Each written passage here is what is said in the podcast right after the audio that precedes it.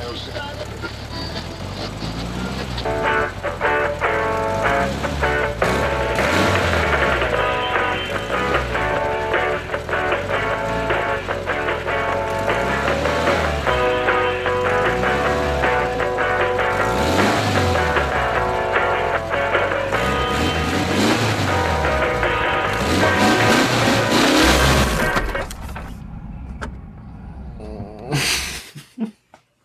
Jedes Mal schön.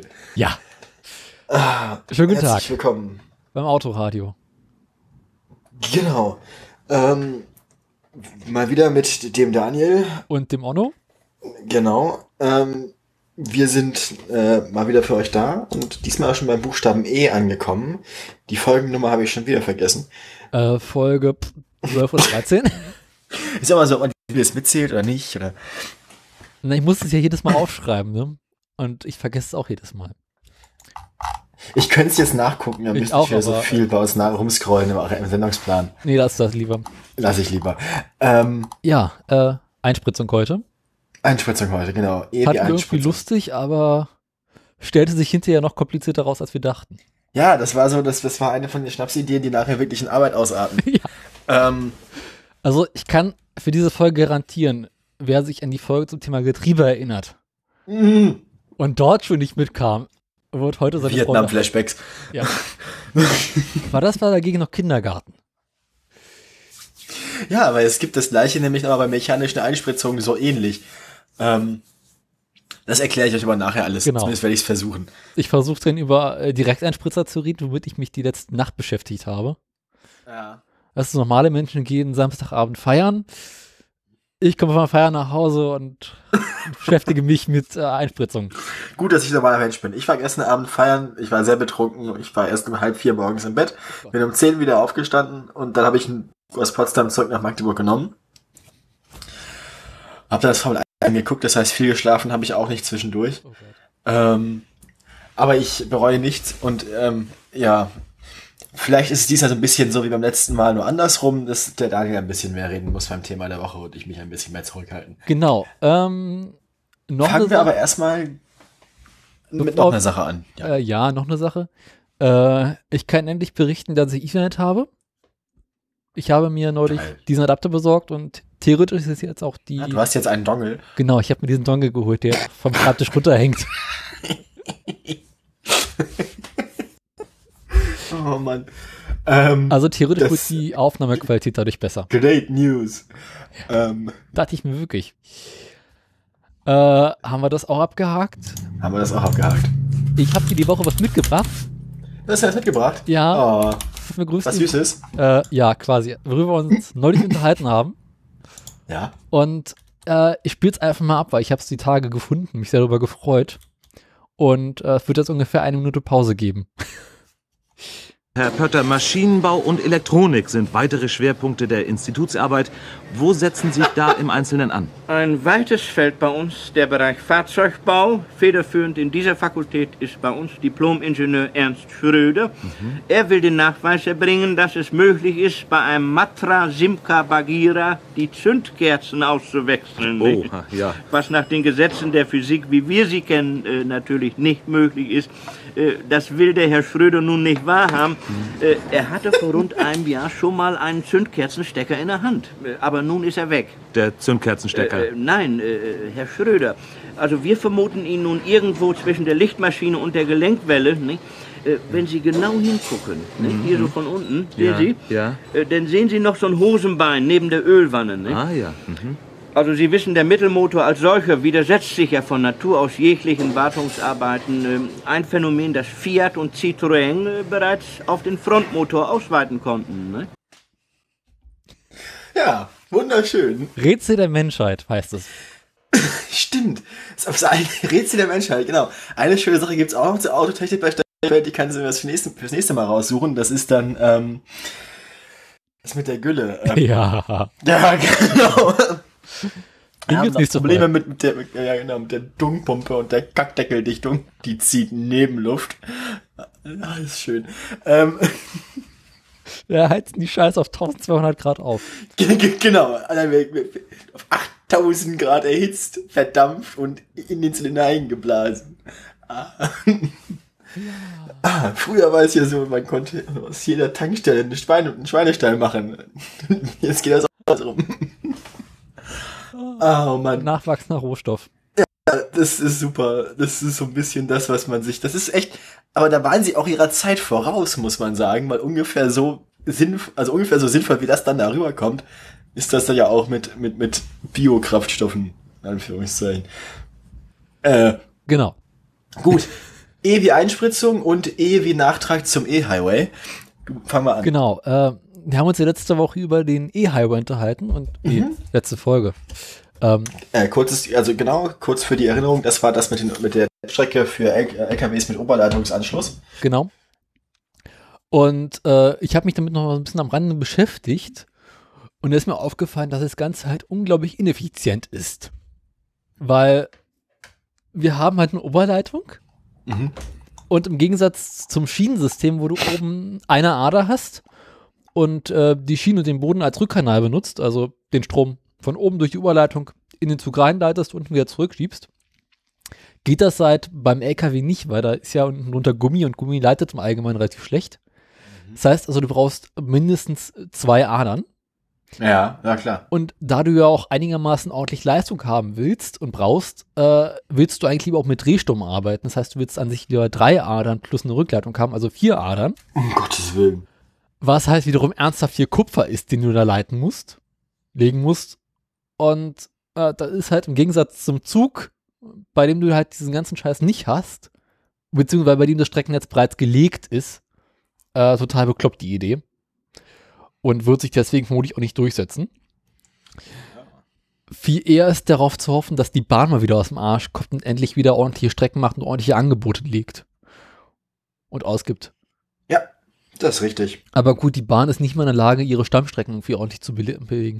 Na, ich habe jetzt für hin und zurück inklusive ähm, jeweils einem Straßenbahnticket von Magdeburg nach Potsdam, also Straßenbahn dann in, in Potsdam für die S-Bahn. Okay. Also eine Nahverkehrsstrecke kann man beim Bahnticket ja dazu buchen, dass man dann am Zielort ähm, jeweils eine Strecke für die Rückfahrt und für die Hinfahrt ähm, Nahverkehr fahren kann. Jedenfalls habe ich dafür hin und zurück an aufeinander folgenden Tagen inklusive dieses Nahverkehrstickets Strecke Magdeburg-Potsdam 54 Euro bezahlt. Okay. Das sind ungefähr 100 Kilometer. Hin und, also hin und zurück 200 Kilometer. Hm. Ja, gut. Ich fand es trotzdem wesentlich angenehmer, als die Strecke mit dem Auto zu fahren. Also, es ist halt, war schöner. So, ich konnte mich reinsetzen und was lesen und so. Keine Ahnung. Im Zug hat auch alles funktioniert und es war auch nicht voll. Waren, Züge waren alle pünktlich. Also, ich kann mich über nichts beschweren, aber trotzdem ist schon ein stattlicher Preis. Vor allem wäre die Strecke mit dem Auto preiswerter gewesen. Ja, selbstverständlich, klar. Na ja, klar. Na, die Bahn hat ja jetzt auch verkackt, irgendwie draußen diese Rheinstrecke, die sie haben, also diese Hauptader. Mhm. Vielleicht hast du mitbekommen, da haben sie irgendwie einen Tunnel gebaut und wollten irgendeine neue Technik einsetzen und äh, jetzt haben sich auf der Bahnstrecke Wellen gebildet und sie Ähm. mussten halt die Hauptstrecke sperren Oh, fuck. für einen unbestimmten Zeitraum. Ja, herzlichen Glückwunsch, ja, würde ich sagen. also viel zum Thema Bahn. Ne? Ja, ja, das, das, das ist, ähm, ja, wie einer unserer Lieblingspodcaster so gerne sagt, das ist ein total tolles Verkehrsmittel, das einfach total scheiße umgesetzt wird. Ja. Wenn du irgendwo zuverlässig ankommen möchtest, nehme lieber nicht die Bahn. Ja, zuverlässig finde ich eigentlich gar nicht so. Es funktioniert in den meisten Fällen doch schon einigermaßen, aber es ist halt dann Nie teuer. pünktlich. Und dieses Mal war ich pünktlich komplett. Gut, Potsdam-Magdeburg, das ist jetzt auch, ne? Nicht so weit. Vor allem ist es eine Direktverbindung, ohne Umsteigen. Na, immerhin etwas. Hm. Ja, das ist der, der Regionalexpress, der von Frankfurt oder nach Magdeburg fährt und zurück. Das wäre der selber, den ich auch nach Berlin nehmen müsste. Der fährt auch, der fährt dann durch Berlin durch, durch drei Bahnhöfe und ähm, Aber gut, wer will schon freiwillig nach Frankfurt, oder? das ist eine gute Frage. Wie gesagt, man kann ja vorher in Berlin aussteigen. Oder in Potsdam, ist auch schön. Ja, genau. Äh, kommen wir nun zum Nachrichtenteil. Wenn ich ihn finde. Wo ist das komische Jingle? Ah, Bildschirm ist ja an. Cool. Äh, ja. Bei mir verabschiedet sich übrigens gerade das Headset. Das ist total schön. Ich habe da irgendwie wackelig. Ja, äh, technische Probleme auf allen Seiten. Ich merke das schon. Bei mir, bei dir. Ich höre dich einfach zwischendurch nicht. Dann muss ich am Kabel wackeln, dann geht's wieder.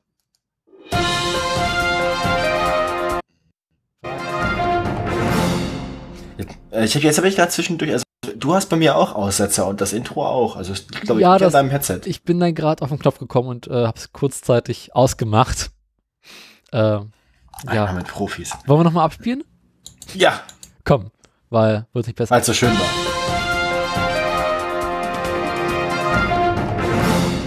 Die Auto-News, jetzt aber wirklich. Genau. Jetzt erst, jetzt erst recht. Good ähm, News. Gute Neuigkeiten. Ja, Was haben wir äh, denn? nicht viel. Also Stimmt. eigentlich überhaupt nicht viel. Haben wir eben in der wir Forschung festgestellt, ist eigentlich nicht viel passiert. Genau. Zwei, zwei größere Meldungen. Äh, also ich habe diese Woche zwei Meldungen. Und zwar zum einen äh, Winterschlussverkauf bei Fiat. Sommerschlussverkauf eigentlich jetzt zu der Jahreszeit. Ja, äh, stimmt, habe ich auch reingeschrieben, ne? ja, Äh, äh, ja, nichts genau weiß man nicht. Aber Gerüchten zufolge ist ähm, Grateful Motor ein chinesischer Konzern, wie man sich denken kann. Und die heißen wirklich so. An Jeep interessiert. Ja, gut. Ähm, Details sind nicht bekannt, ist auch nicht bekannt, ob Fiat und beziehungsweise Fiat Chrysler, die ja zusammengehören, äh, ihre Geländewagenmarke Jeep äh, verkaufen werden. Chrysler ist ja seit längerer Zeit äh, finanziell angeschlagen und äh, versucht quasi so alles Mögliche zu verkaufen, um überhaupt noch ein bisschen Geld zu verdienen. Ja, Ähm, Great Wall baut in China Geländewagen und hat deswegen natürlich insbesondere an dem Markennamen Jeep Interesse. Äh, außerdem gibt es Gerüchte darüber, dass Fiat eventuell Alfa Romeo und Mas- Maserati verkaufen möchte, um sich äh, stärker auf den Massenmarkt zu konzentrieren. Also quasi den ganzen Tag über nur noch vier Punto zu bauen. Ähm, naja, Alfa Romeo und Maserati verkaufen sich halt nicht allzu gut.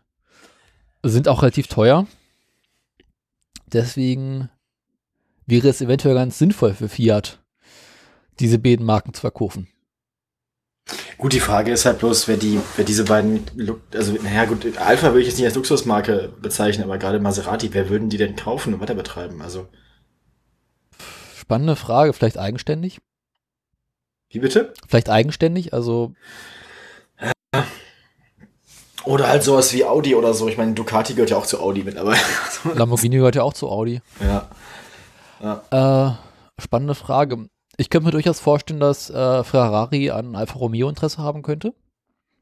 Ist Ferrari an sich nicht schon Teil von Fiat? Nee, die haben sich ausgegliedert. Ach so. Das war irgendwie, ja, Also bis vor ein paar Jahren war es auch so. war, oder war, ich weiß es nicht mehr.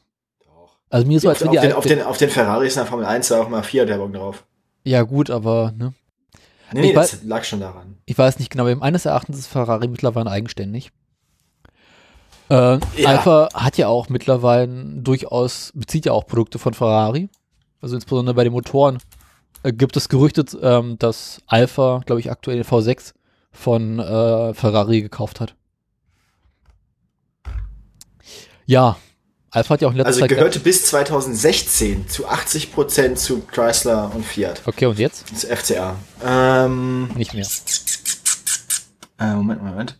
Die restlichen Aktien wurden mit Ablauf des 3. Januar 2016 in Form eines Spin-off an die Aktionäre von Fiat Chrysler Automobiles verkauft. Äh, selbstständig. Okay. Selbstständige Aktiengesellschaft seitdem. Also die haben, also Fiat, Fiat Chrysler Automobil, Fiat, also FCA hat anscheinend dann die, ähm, einfach alle ihre, ihre Anteile, diese 80% Anteile, die sie hatten, haben sie dann anscheinend unters Volk gebracht irgendwie. Gar nicht doof. Und, und daher ist, also ich meine, Ferrari war vorher halt auch schon ein eigenständiges Unternehmen, aber halt in der Hand von denen quasi über die Aktien. Und jetzt sind sie halt wieder quasi öffentlich mit normalen Aktionären unterwegs. Ja. Aber man, man, man musste, glaube ich, auch Aktionär bei FCR sein, um ähm, da was zu kriegen. Also ich gehe davon aus, dass das sind quasi immer auch dieselben Leute. aber halt, halt Ja. Privataktionäre mehr oder weniger. Würde mich wundern, wenn du BMW-Aktien hast und dann von Fiat äh, Ferrari-Aktien geschenkt bekommst. Na, die wurden ja nicht verschenkt. Ja, aber, Aber vergeben. Zu, zu einem, die wir, wir machen dir ein Angebot, das finde ich auch, wenn du kannst. ein ähnliches Angebot. Genau. ähm, vielleicht wird bei der Gelegenheit auch Lancia wieder eingestellt. Eingestellt? Inwiefern? Naja, die bauen aktuell ja auch nur noch einen Verschnitt des Fiat 500. Ist ja aktuell Das Einzige. ich auch noch, ja stimmt, da haben wir uns auch in einer der frühen Folgen Ja. mal drüber unterhalten. Ich weiß nicht, ob es auch nur auf er war. Wo uns auch, auch viele Kandidaten, auch viele richtig äh, schöne Anwärter für den hässlichen, das hässliche Auto der Woche dabei waren. ja, Also so Sachen, die in Kooperation zwischen Chrysler und genau. Lancia entstanden sind. Aber die haben halt mittlerweile nichts mehr, ne? Also ich würde mich nicht wundern, wenn die bei der Gelegenheit entweder hops gehen oder vielleicht eigenständig wieder aufleben. Weil Ja. früher haben die keine schlechten Autos gebaut, ne? Ja, Lancia hatte echt mal eine schöne Zeit. Nicht Also- robust, aber schick. Ja, ja, ist schade. Even if it's just standing there, it's still beautiful. ja, also ähm, große, also großes, gro großer Aufruhr bei Fiat und Chrysler. Ähm, mal sehen, was was mit Jeep passiert. Ähm, beziehungsweise, sie haben ja nur eine Interessensbekundung dieses Unternehmens gekriegt. Gibt es denn schon eine Aussage von Fiat dazu, ob sie verkaufen wollen oder nicht? Äh, nein. Es gibt bisher nur Gerüchte. Alles klar. Also es gibt noch keine offizielle Stellungnahme Äh, FCA. Nichts, offizie nichts Offizielles, aber aus Fiat-Kreisen wurde bereits äh, vermittelt, dass da eventuell wahrscheinlich was kommen könnte. Okay. Wenn nicht die Führungsebene also verkackt. Also wenn das Ganze dann über den Tisch gegangen ist, dann werden wir natürlich hier mit Preisen und auch äh, vielleicht allen weiteren Implikationen auf andere Marken in den News aufwarten können. Bis dahin äh, verbreiten wir nur Gerüchte weiter und Genau. erzählen Unsinn. Ja, Mhm. äh, von Peugeot und Opel habe ich die Woche leider nichts. Nee, leider Nicht mal Volvo hat was rausgehauen. Nicht mal Volvo. Das ist echt die, unsere, unsere Zugpferde, ne? Die lassen, die lassen uns hier im Stich. Und jetzt sitzen wir hier und müssen über Mazda reden. Genau. Was hat Mazda je für uns getan? Au- au- Außer dem Aquädukt. Und dass man als Und Frau RX5. jetzt abends rausgehen kann und sich sicher fühlt. Was? Ähm, dem RX5 und dem RX8 und überhaupt, ja. allen spannenden Sachen, die es so jemals gab. Also, Mazda. ähm, was, wie hat Mazda es denn jetzt in unsere engere Auswahl geschafft? Mazda, naja, die Meldung ist auch schon etwas älter. Von, glaube Anfang August ist die. Und als ich sie beim letzten Mal gesehen habe, passte sie leider nicht mal in die Nachrichten rein und war auch schon etwas groß und ich konnte sie nicht wirklich aufarbeiten. Ja, Mazda hat angekündigt, dass sie ab 2019 neue Motoren bauen werden, welche mit homogener Kompressionszündung arbeiten. Genaues weiß man nicht. Ja, Äh, das Ganze soll Sky Active X heißen. okay. Bullshit, Bingo. Äh, nee, also Mazda nennt ja seine Motoren immer Sky Active. Es gibt da also Sky Active Warum? G für äh, Warum Benziner. nennt sie ihre Motoren nicht Motoren? Hm, Warum nennt Mercedes seine Motoren OM? Das ist genauso. Und warum nennt Fiat seine Motoren Fire? Die haben sich einfach den Namen für ihre Motoren eingefallen lassen und Das ist seltsam. Ja. Naja. ähm, genau. Ähm, HCCI nennt sich das Ganze, um Homogenes Charge Compression Ignition. Auf Deutsch homogene Kompr Kompressionszündung. Ist ein äh, Verfahren, an dem seit längerem gearbeitet wird, quasi schon so seit immer.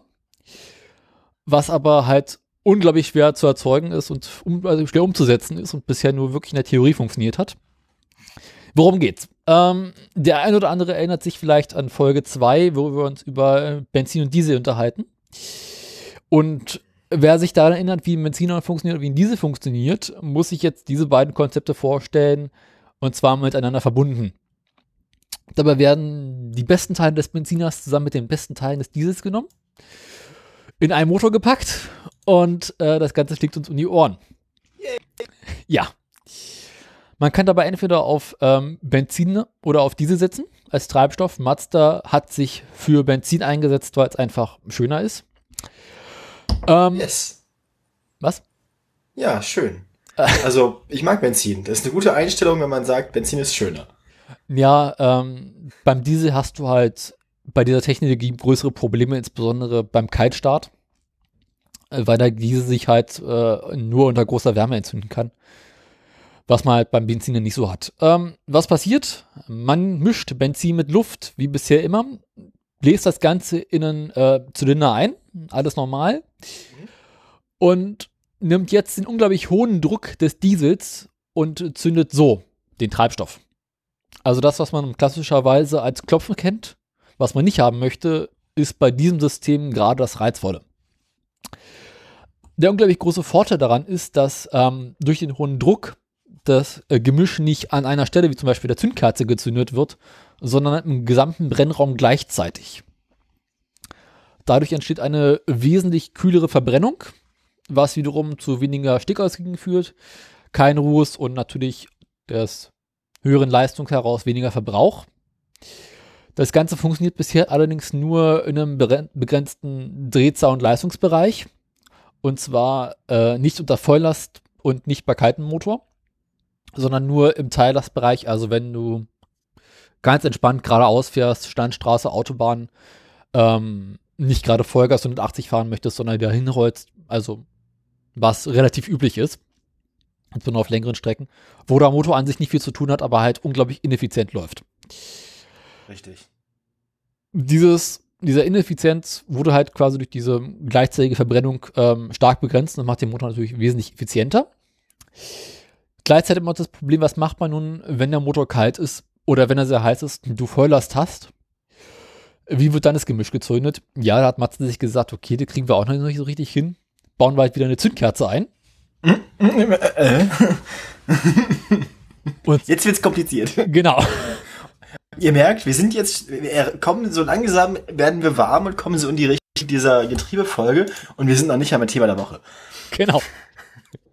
Macht so, komm, bauen wir eine Zündkerze ein, nennen wir das Ganze halt nicht mehr HCCI, sondern SPCCI für Spark Controlled Compression Ignition, hast du nicht gesehen.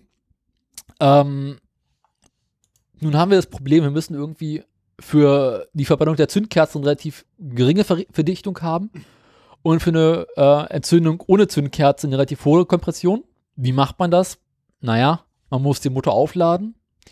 Stellt sich die Frage, nehme ich jetzt einen Turbolader oder einen Kompressor?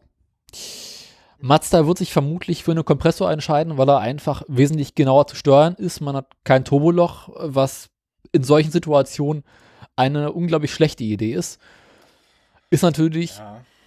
der Turbolader ist wesentlich effizienter als der Kompressor, aber der Kompressor ist halt genauer zu dosieren und ähm, reagiert schneller. Ähm, das heißt, man kann mit einer Kompression von vielleicht 18 zu 1 bei ähm, einer Zündung ohne Zündkerze arbeiten und bei vermutlich 10 zu 1 mit einer Zündkerze, das wurde so vermutet. Gleichzeitig erlaubt natürlich die Zündkerze den hohen Druck, also quasi, äh, jetzt muss ich mal überlegen, während man jetzt das Gemisch verdichtet und die Zündkerze anfängt zu zünden, wird natürlich eine Druckwelle ausgelöst. Mhm. Und dadurch kann sich das restliche Gemisch auch wiederum gleichzeitig entzünden. Das heißt, man hat quasi zwei Zündungen. Äh, also Stufenzündungen so. Genau, aber halt eine, die durch die Zündkerze ausgelöst wird und eine, die durch ähm, die Kompression ausgelöst wird. Also passiert nacheinander oder gleichzeitig? Quasi gleichzeitig. Also, also versucht man die Kerze so zu timen, dass sie in dem Moment, wo der Punkt der Kompressionszündung erreicht ist, auch zündet.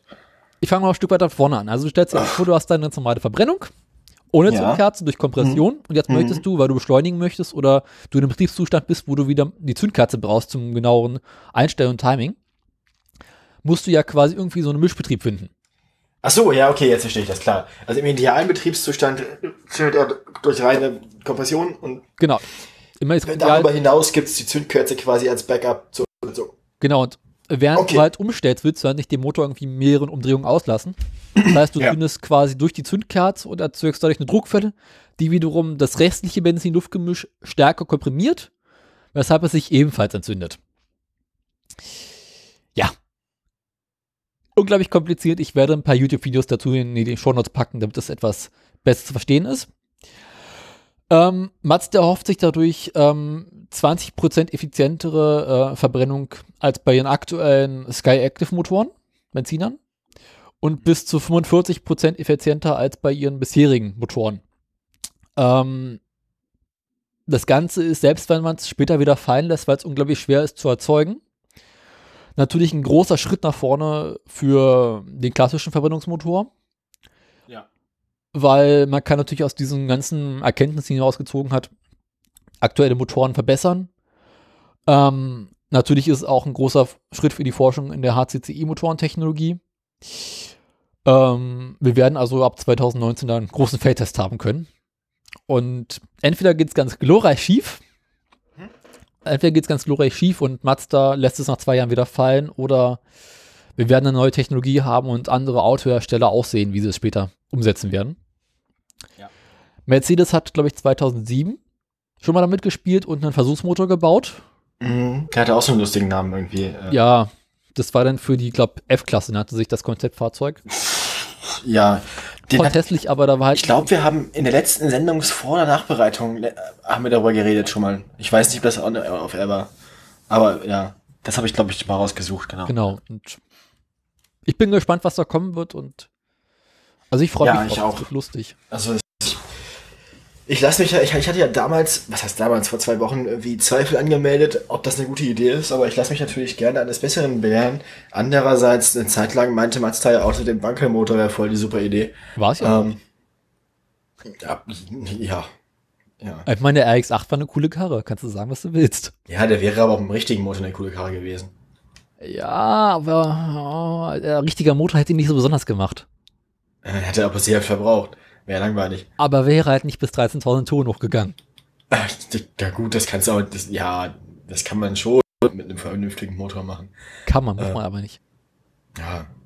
Gut, ähm, wie gesagt, wir sind gespannt. Auch hat Mazda nebenbei angekündigt, dass sie natürlich äh, das nur als Brückentechnologie sehen werden und langfristig gesehen auch auf Elektromotoren umsteigen werden. Ich, was ich mir vorstellen kann, ähm, dass man das in einem Hybridsystem einbaut. Dass man für im idealen Lastzustand diesen Motor laufen lässt und für alle anderen Lastzustände und Betriebszustände den elektrischen Antrieb zur Unterstützung hinzunimmt. Das wird schwierig, weil du musst den Motor hier auf eine Temperatur halten, um diese Kompressionszündung zu erzeugen. Das heißt, es funktioniert nur, solange du den Motor laufen lässt. Ja. Gut, du kannst ihn ja im Prinzip laufen lassen. Ah, nee, ist auch Quatsch. Ist bekloppt. Nee, also es funktioniert nur als alleiniger Weg. Und Mazda hat nebenbei angekündigt, nochmal an ihren Dieselmotoren zu schrauben. Na, herzlichen Glückwunsch. Ähm, na, Mazda ist ja einer der wenigen Hersteller, die es tatsächlich schaffen, diese Abgasvorschriften einzuhalten, weil sie eine so saubere Verbrennung erzeugen, Ja. dass sie quasi keinerlei Abgasnachbehandlung brauchen. Und ja, Das klingt doch auch wie verdächtig. nee, ist äh, tatsächlich einer der wenigen Motoren, die bei äh, außerhalb des Prüfstandlaufes ähm, auch sauber waren. Na dann. Ist auch so, dass, wenn ich es richtig verstanden habe, muss Mazda nur in den USA eine Abgasnachbehandlung einbauen, weil die Amerikaner sagen, ihr müsst das, aber an sich müssten sie es nicht. Hier in Deutschland sind, glaube ich, die Mazda-Modelle teilweise ohne Rußpartikelfilter oder sowas unterwegs. Ja. weil sie halt keinen Feinstaub und quasi keinen Ruß und alles Mögliche ausscheiden, aber frag mich nicht. Gut, da wollen sie jetzt weiter dran arbeiten, oder was? Ähm, ja, da wird jetzt weiter dran gearbeitet. Die Motoren sollen noch mal ein bisschen effizienter werden und ein bisschen sparsamer, leistungsstärker. Hast du nicht gesehen? Aber Gut. brr, ist mir auch egal. Richtig. Spannend war halt Ähm. wirklich nur die Sache mit den ähm, neuen HCC-Motoren. Ja, also ich bin gespannt. Ich würde so einen Wagen gerne mal fahren, denn ich glaube, als erstes soll da im MX3 rauskommen. Ich bin mir nicht sicher, ob er sich wirklich anders anf anfühlt. In der Fahrt jetzt. Spannende Frage. Ich glaube, da kann man nicht viel. Also, das wird man nicht doll merken. Ja, aber stell dir einfach mal vor, du sitzt in einem Wagen und du weißt, der Motor da macht was Besonderes. Ja. Ich. Ja. Außer bin ich noch nie Mazda gefahren. Mhm. Naja. Genau. Hast du noch irgendwelche Meldungen? Nee, tatsächlich nicht. Die Mazda-Meldung hatte ich auch gesehen. Ähm, hatte mich da nicht, nicht so eingehend ähm, dran, dran vorbereitet wie du jetzt, aber ich hatte sie gesehen. ähm, ich denke, müssen wir mal abwarten, wann unsere guten Freunde irgendwie wieder Dinge tun bei Peugeot oder so. Oder was, Bei was, Peugeot- was Peugeot jetzt vorhat mit Opel zu machen. oh Gott, oh Gott, oh Gott. Ja, ja, ja, ja. Naja, was das Schlimmste, was passieren könnte. Ich ich, äh, Opel Corsa CC. Genau, Opel, das ist quasi ein Opel Corsa, aber mit einem Stufenheck. Oh. Obwohl müsste die Kiste nicht eigentlich Peugeot Corsa heißen? Peugeot Corsa CC, Alter. Opel 206. Opel 207. Opel 1008. Opel Manta CC, genau, läuft. Komm. Oh, scheiße. Oh. Was soll, was soll schon passieren? Was ist das Schlimmste, was, was das? Schlimmste, was dabei herauskommen könnte? Das stellt man sich bei diesen Ehepaaren bei Frauentausch auch immer die Frage. Und dann sieht man die Kinder und denkt sich so, ach das, oh. Oh Gott. Oh. Die Zuverlässigkeit von Opel mit dem Fahrgefühl eines Peugeot.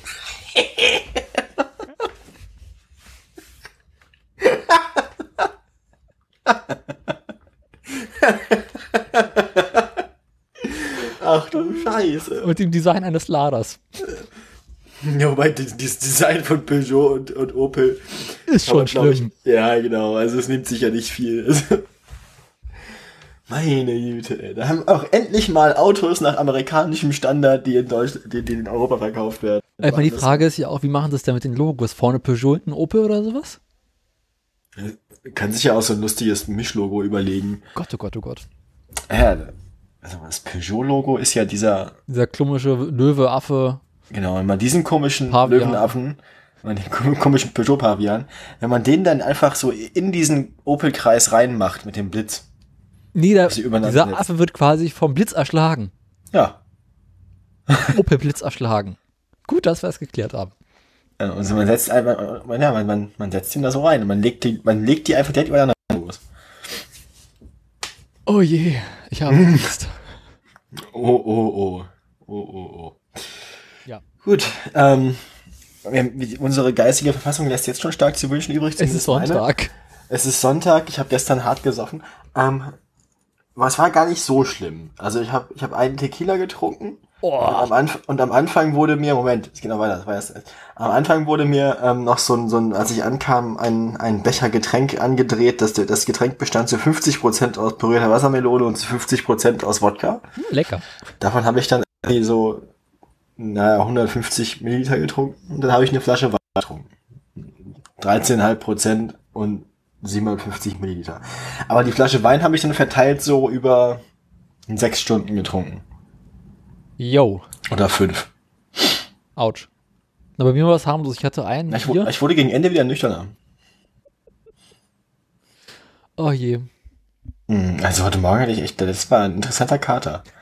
Das war auch so, das war so die Form von Kater, bei der, bei der man sich körperlich so, so, wo man so ein bisschen so den Kontakt zum eigenen Körper verliert, man sich so leicht fühlt, so alles so ein bisschen kribbelt. Ähm, Also, Ja. ich habe es geschafft, hinterher mit dem Fahrrad noch nach Hause zu kommen. mhm. Das war bemerkenswert. Ja, ich hatte das Glück, dass das Ganze in so einer Studentenwohnsiedlung in Potsdam stattgefunden Oh hat. Je. ich musste, ich musste quasi nur ein Haus weiter und konnte mich dann ins Bett legen. Ähm, weil der, der eigentliche Besitzer des Bettes das gerade nicht brauchte, weil der woanders übernachtet hat. Deswegen konnte ich mich dann da, wurde ich dann einquartiert. Und ja, heute Morgen dann äh, habe ich dann den Zug wieder nach Hause genommen, den ich mir teuer bezahlt habe. Gab wenigstens Jägermeister. Nee, um Gottes Willen. Wie war das? Ein Jäger- ein Jägermeister im Spiel war, war jetzt nicht so der Notarzt, die Scheiße wieder zu beleben. Äh. Jägermeister weigert sich den Notarzt, die Scheiß wieder zu beleben, genau. Ja, richtig. Dietmar Wischmeier. Ja.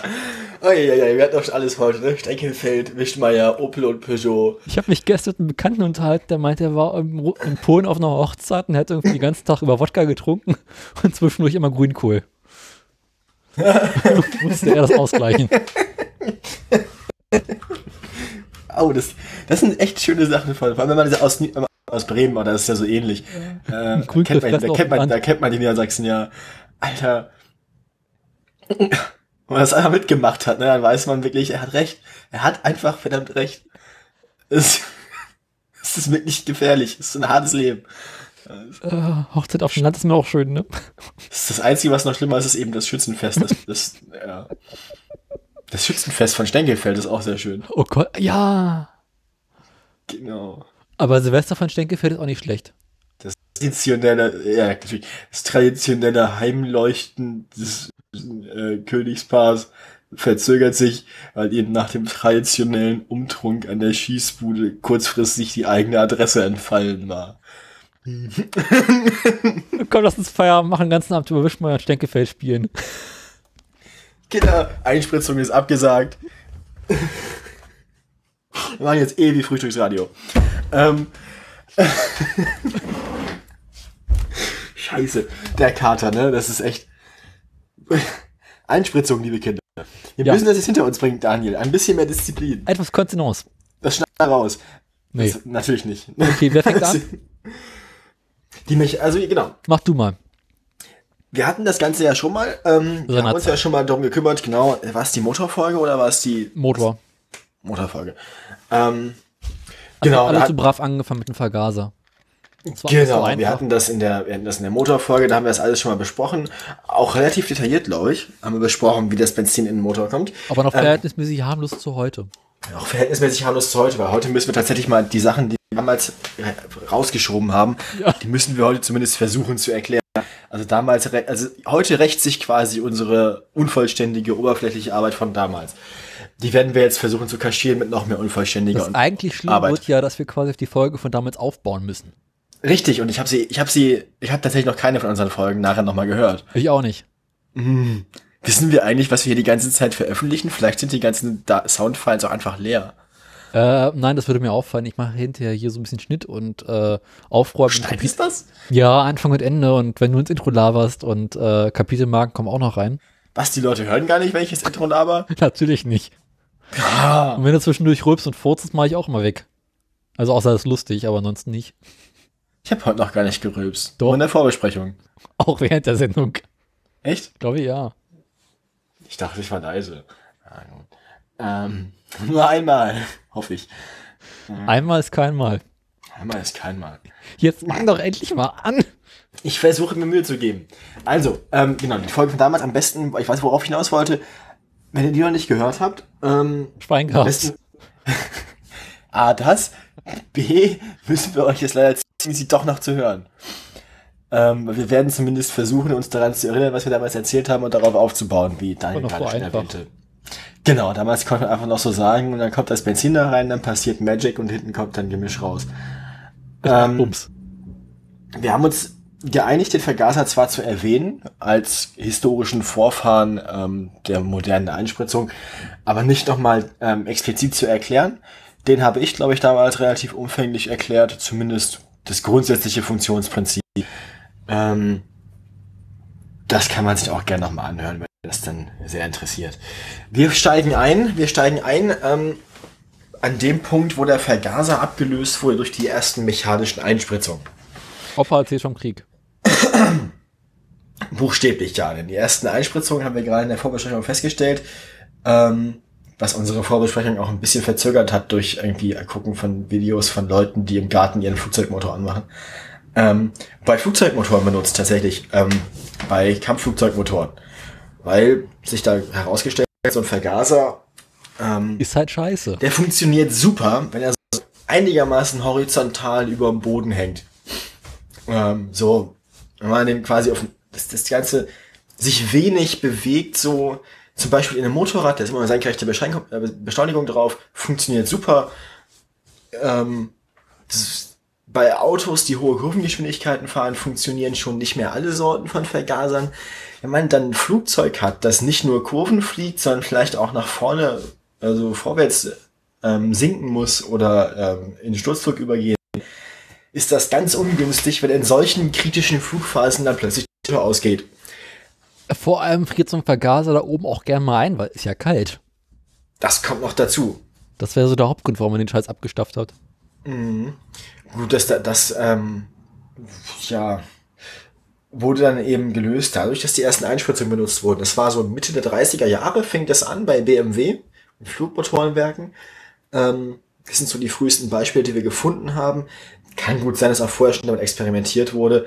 Das waren war so die, zumindest die ersten uns bekannten, ähm, in größeren Stückzahlen gebauten Serienmotoren mit Einspritzungen. Von Experimenten davor ist nichts bekannt, weil die immer schlecht ausgegangen sind. Weil die Flugzeuge nie zurückkamen, ja. Nee, Äh. immer die Motoren sind sofort um die Ohren geflogen und es konnte kalt, siehst du. Sie kommen schon. Ja, die, ja, das ist die Content-Polizei. Ähm, wir erzählen Unsinn. Nein, ähm, dann, äh, es, es war damals sogar schon eine Direkteinspritzung. Ja. Was dann der Unterschied ist, wir später. lernt ihr nachher vom lieben Daniel. Hoffentlich. Genau. Er wird versuchen, er wird sich Mühe geben. Ähm, das, die, haben- die haben damals schon vollständig mechanisch funktioniert, diese Einspritzung, weil so ein Bordcomputer, der jetzt über irgendwelche magnetisch geschalteten Ventile und eine elektrische Benzinpumpe steuern konnte, äh, mit einer Lambda-Sonde und so, war damals noch nicht so. Ähm, Gab es nur in den Flugscheiben. Und deswegen, eine mechanische Einspritzung hat eine einfache Pumpe, eine einfache Benzinpumpe. Kann sein, dass die elektrisch war, glaube ich, aber in den 30er Jahren noch nicht. Ähm, die Druck erzeugt hat. Dann gibt's in der Regel ähm, ein, naja, ein Gerät, quasi ein Block, verteilt, ähm, je nachdem, wann welcher Zylinder zündet. Der ist damit synchronisiert über die Nockenwelle, beziehungsweise den ähm, Zahnriemen, der die Nockenwelle antreibt. Und dieser Block verteilt ähm, auf genauso viele Ausgänge, wie der Motor Zylinder hat, immer zu dem Zeitpunkt, wo das Benzin gebraucht wird und der Treibstoff gebraucht wird, ähm, an den entsprechenden Zylinder den Treibstoff. Ähm, erzeugt selbst keinen Druck. Der Druck wird halt vorher erzeugt durch die Benzinpumpe, die vorgeschaltet ist, also zwei getrennte Komponenten. Einmal diesen Verteiler und die Pumpe. Ähm, und dann gab's halt in jedem Zylinder oben drin, zusätzlich zur Zündkerze, den, die Einspritzdüse. Und es lief dann eigentlich nur so, immer wenn dem entsprechenden Zylinder Treibstoff zugeordnet wurde, kam da welcher rein. Beim Flugzeugmotor konnte man das deswegen relativ gut machen, weil der nicht so ein weites, großes Spektrum an Betriebszuständen hat, wie zum Beispiel ein Auto- oder Motorradmotor und weil er relativ groß ist. Das heißt, man kann einen Flugzeugmotor ziemlich solide bauen ähm, und auch die Einspritzungsteile kann man relativ groß ausführen, weil muss ja auch viel Treibstoff durch. Und es muss nicht klein und fummelig und leicht sein wie an einem Automotor. Leicht vielleicht in gewisser Weise schon, aber an so einem Flugzeug ist die Einspritzanlage am Motor bei weitem nicht das Schwerste. Ich Nee. glaube nicht, dass man da am Gewicht gespart hat. Noch nie. Da gab es noch andere Stellen. Ähm, da ist der Pilot nochmal kacken gegangen, dann war das Problem gelöst.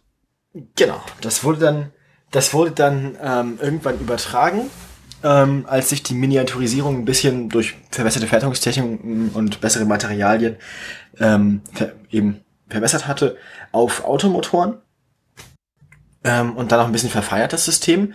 Da spricht man, weil das Patent und die Erfinder quasi sind von der sogenannten Kugelfischer-Einspritzung. Ähm, ist ein ähnliches fun grundsätzliches Funktionsprinzip, getrennte Benzinpumpe und dieser Verteilerblock, der muss, der ist dann aber eben nicht mehr Schuhkarton groß vielleicht wie im Flugzeug, sondern, naja, auf den Bildern sah es so aus, als wäre er vielleicht so, naja, ein bisschen mehr als Faust groß oder zwei große Eine Fäuste. kleine Wasserpumpe quasi. Genau. Ähm, so für unsere, für unsere Hörer, so weiß ich nicht. Halbe Flasche. So. Ja, dieser Block, der funktioniert, ähm, der hat quasi die Funktion aus der Drehzahl und dem Lastzustand, also Stellung des Gaspedals, zu ermitteln, wann welcher Zylinder des Motors wie viel Treibstoff braucht und dem dann im richtigen Moment die richtige Menge Treibstoff zuzuführen. Ähm, ich habe jetzt leider gerade kein Bild vor mir von dem Inneren dieses ganzen Geräts, aber es funktioniert quasi ähnlich wie die Ventilsteuerung beim Motor, nur Ganz in anders. der, in der zusätzlichen Dimension. Also es gibt, ich glaube, horizontal gibt es einen, ähm, einen Stift, der auf einem rotierenden, also auf einem, also es gibt ein, ein Objekt, sage ich mal, ein, ein, weiß ich nicht, es, es wird als Raubennocke oder sowas bezeichnet. Es ist ein, ein geometrisches Objekt, das sich sowohl, sowohl rotiert als auch verschoben werden kann. Und es wird in der Höhe ähm, jeweils eine Position abgenommen mit einem Stift und horizontal. Ich weiß mal nicht mehr genau, was davon was macht. Das eine ist eben Gaspedalstellung, das andere ist. Hab ich vergessen. Ich glaube, die Drehzahl tatsächlich. Ja, kann sein. Ich schaue derweil mal äh, in meinem Fachbuch nach, Genau, so eine ähm, mechanische Einspritzung funktioniert, ja. Genau, also gerade diese Kugelfische-Einspritzung ist ja gerade die, die ich erklären will, genau. Und anhand diese, diese Stifte, oh, rein mechanisch, ähm, das Kennfeld ist dann ja nicht, ist quasi über die Geometrie dieses, ähm, dieser Raumnocke sozusagen einge fest einprogrammiert, in Anführungsstrichen, vorgegeben, fest vorgegeben.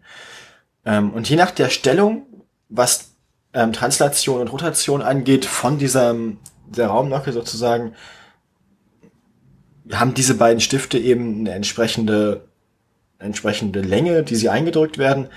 Und daraus ergibt sich dann letzten Endes die Dauer und ähm, die Einspritzmenge sozusagen.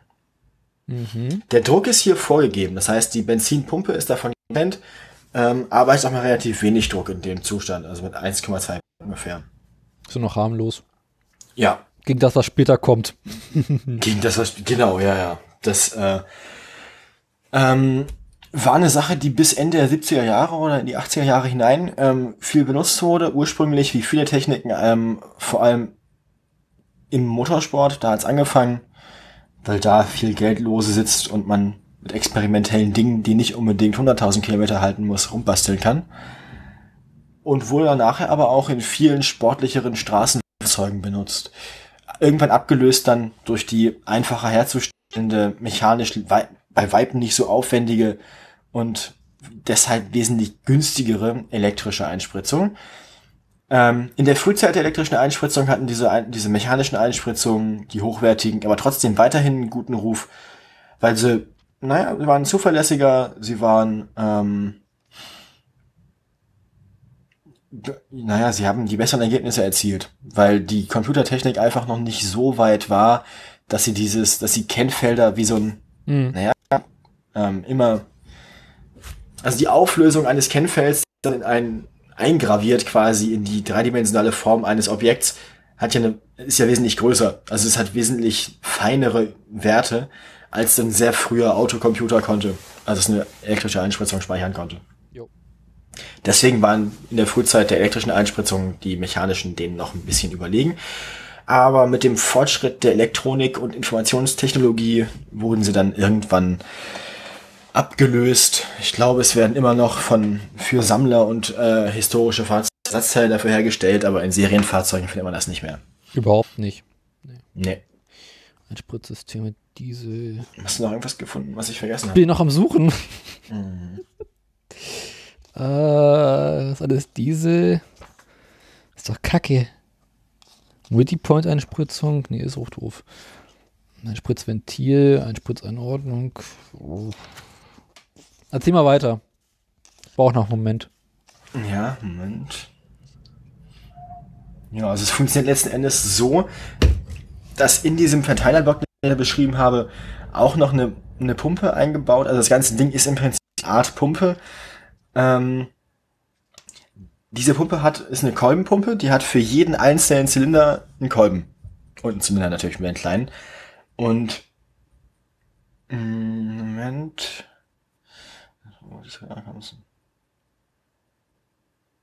Genau. So, sobald der Motor einsaugt, das ist so synchronisiert, dass in dem Moment auch quasi der Treibstoff durch diesen Kolben gefördert wird. Ähm,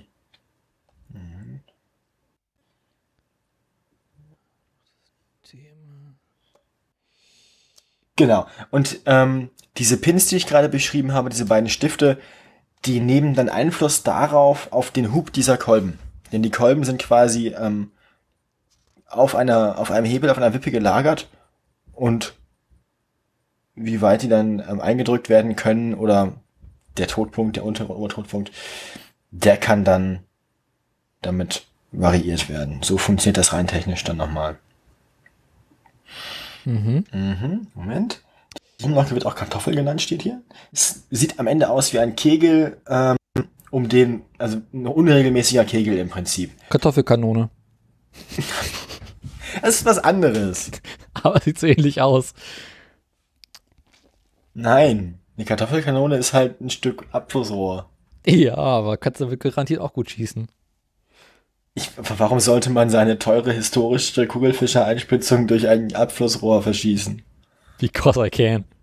Ja, okay, auch wieder wahr. Ja, ähm, Und äh, man konnte natürlich, wenn man das entsprechende Werkzeug hatte, auch sich selbst eigene Kennfelder basteln damit. Ohne größere Informatikkenntnisse oder seltsame Open Source Softwares aus dem Internet benutzen zu müssen, wie wir bei unserem Auto. Megascrit. Was für ein scheiß Name. Ja, ähm, Ja, wie gesagt, wurde abgelöst dann durch die elektrische Einspritzung. der Artikel übrigens zur mechanischen Einspritzung ist äh, relativ überschaubar. Ja, ich verstehe auch warum. Ich hätte mich auch drum rumgedrückt. Äh, soll ich ihn kurz vorlesen? Ja. Die ersten Einspritzsysteme in mechanischer Ausführung fanden in den 50er Jahren industrielle Anwendung. Beispielhaft sei hier der Mercedes 220 SE mit Reihenpumpeneinspritzung gewesen. In den 60er Jahren entstand die Car-Jetronic, ein mechanisch-hydraulisch gesteuertes System. Punkt. Gut, es wird also überhaupt nicht gesagt, wie es funktioniert oder ob es überhaupt funktioniert hat oder warum man das tun sollte. Genau, weil war eh scheiße. Ja, ähm, so viel zur Fachliteratur. Und da sagt noch mal einer, wir würden unseren Job richtig machen. Gibt da die Wikipedia. Ja.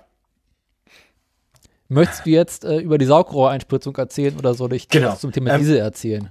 Ich würde sagen, wir sollten erstmal dann das grundsätzliche Funktionsprinzip einer elektrischen Einspritzung ähm, erklären, wodurch das Ganze abgelöst wurde dann. Das wäre historisch korrekt. Und die teilt sich ja dann auf. Die teilt sich ja dann auf in ähm, die Saugrohr, die Direkteinspritzung. Und das, was du über den Diesel erzählst, baut darauf ja auch auf letzten Endes. Ja. Die elektrische Einspritzung funktioniert ganz allgemein so. Wir haben es ja schon mal ähm, angerissen. Ähm, man hat in der Regel magnetische ähm, Ventile, elektromagnetische Ventile, quasi wie so eine Art Relaisschalter, ähm, über die sehr genau die Dauer der Einspritzung ähm, definiert werden kann. Man kann bei diesen Ventilen aber nicht, ähm, wie zum Beispiel bei der mechanischen Einspritzung, festlegen die genaue Menge, sondern eben immer nur die Dauer, weil man die Durchflussgröße immer nur zwischen an und aus und nicht zwischen halb voll oder halb geöffnet ähm, variieren kann. Dafür muss man dann an die Benzinpumpe ran, also an den Benzindruck, wenn man das noch irgendwie beeinflussen möchte, oder eben ja, länger oder kürzer einspritzen, was aber auch nicht in allen Zuständen Sinn macht. Ähm, um das alles zu steuern, also den Benzinpumpendruck und die Öffnungszeitpunkte und Dauer der einzelnen Ventile, braucht man natürlich jetzt wieder einen Computer, weil man das Ganze elektronisch machen will. Das ist die Einspritzungs, ja, ich weiß nicht, wie haben wir es genannt? Das ist zum Beispiel dieses Megaskirt, das Steuergerät dafür. Die elektronische Motorkontrolleinheit. Genau. Wobei die, die moderne Auto-ECU, die macht ja noch mehr als nur das. Ja, aber Aber ähm, ursprünglich war es so, dass es wirklich eine Kontrolleinheit nur da gab für die Einspritzung an sich. Da gehen solche Daten rein wie die Ausgabewerte der Lambda-Sonde, die Gaspedalstellung, die Temperatur, Lambda-Temperatur und, und Außentemperatur. Ähm, Nockenwellenposition. Genau, Drehzahl und die aktuelle Position der Nockenwelle, genau, die gehen damit rein. All diese Daten, die Wetter, kennt das System.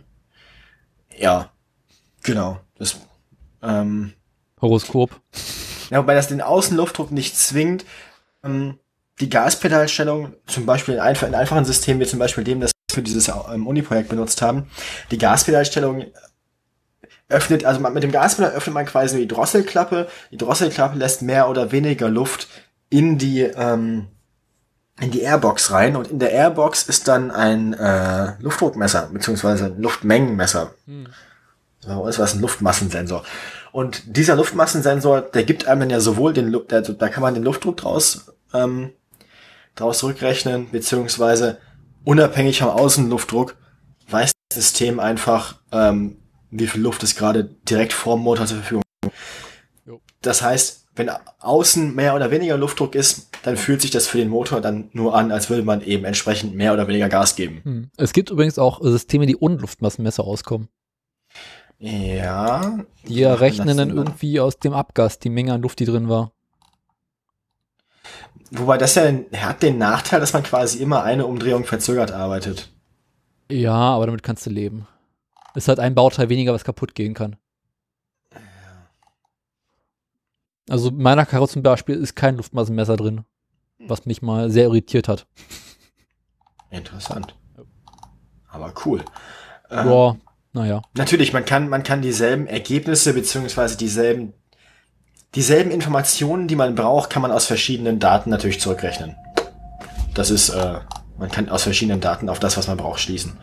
Klar, geht immer. Ja. Und diese ganzen Sachen, die werden dann ähm, über verschiedene Kennfelder, die kann man letzten Endes im Werk werden die eingestellt, ähm, wird jeder beliebigen Kombination all dieser Werte, die wir gerade beschrieben haben, jeder beliebigen Kombination aller Sensorwerte, ist dann eben ähm, eine Einspritzdauer und eine Einspritz äh, ein Benzindruck zuge und ein, Zeit, ein Zeitpunkt in der Dauer zugewiesen. Also wann muss wie viel eingespritzt werden und wie lange sollte es geöffnet sein. Im einfachsten ursprünglichen Fall, in der Saugrohreinspritzung, sitzt diese Düse mit dem entsprechenden Magnetventil, wie ich eben beschrieben habe, da, wo früher der Vergaser saß. Also quasi an dem Rohr über die Luft ins Mo in den Motor führt.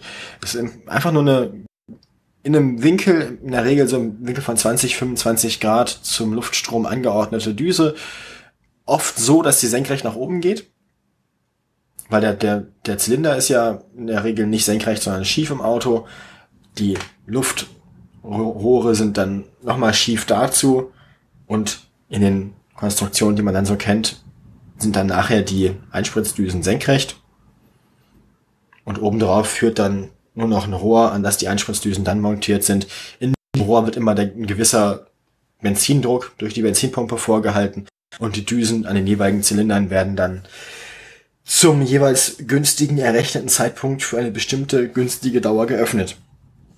Das ist das einfachste System, das man so haben kann. Eine Saugrohreinspritzung mit einem einfachen Verteilerrohr und eben diesem, ja, einfachen Computer. Gibt es da eigentlich noch eine andere Firma außer Bosch, die sowas bauen? Nee, ne? Ähm, Bosch hat diese Jetronic und äh, Ich glaube schon. Äh, Magneti Minarelli zum Beispiel, glaube ich. Okay. Die baut Einspritzungen, soweit ich weiß.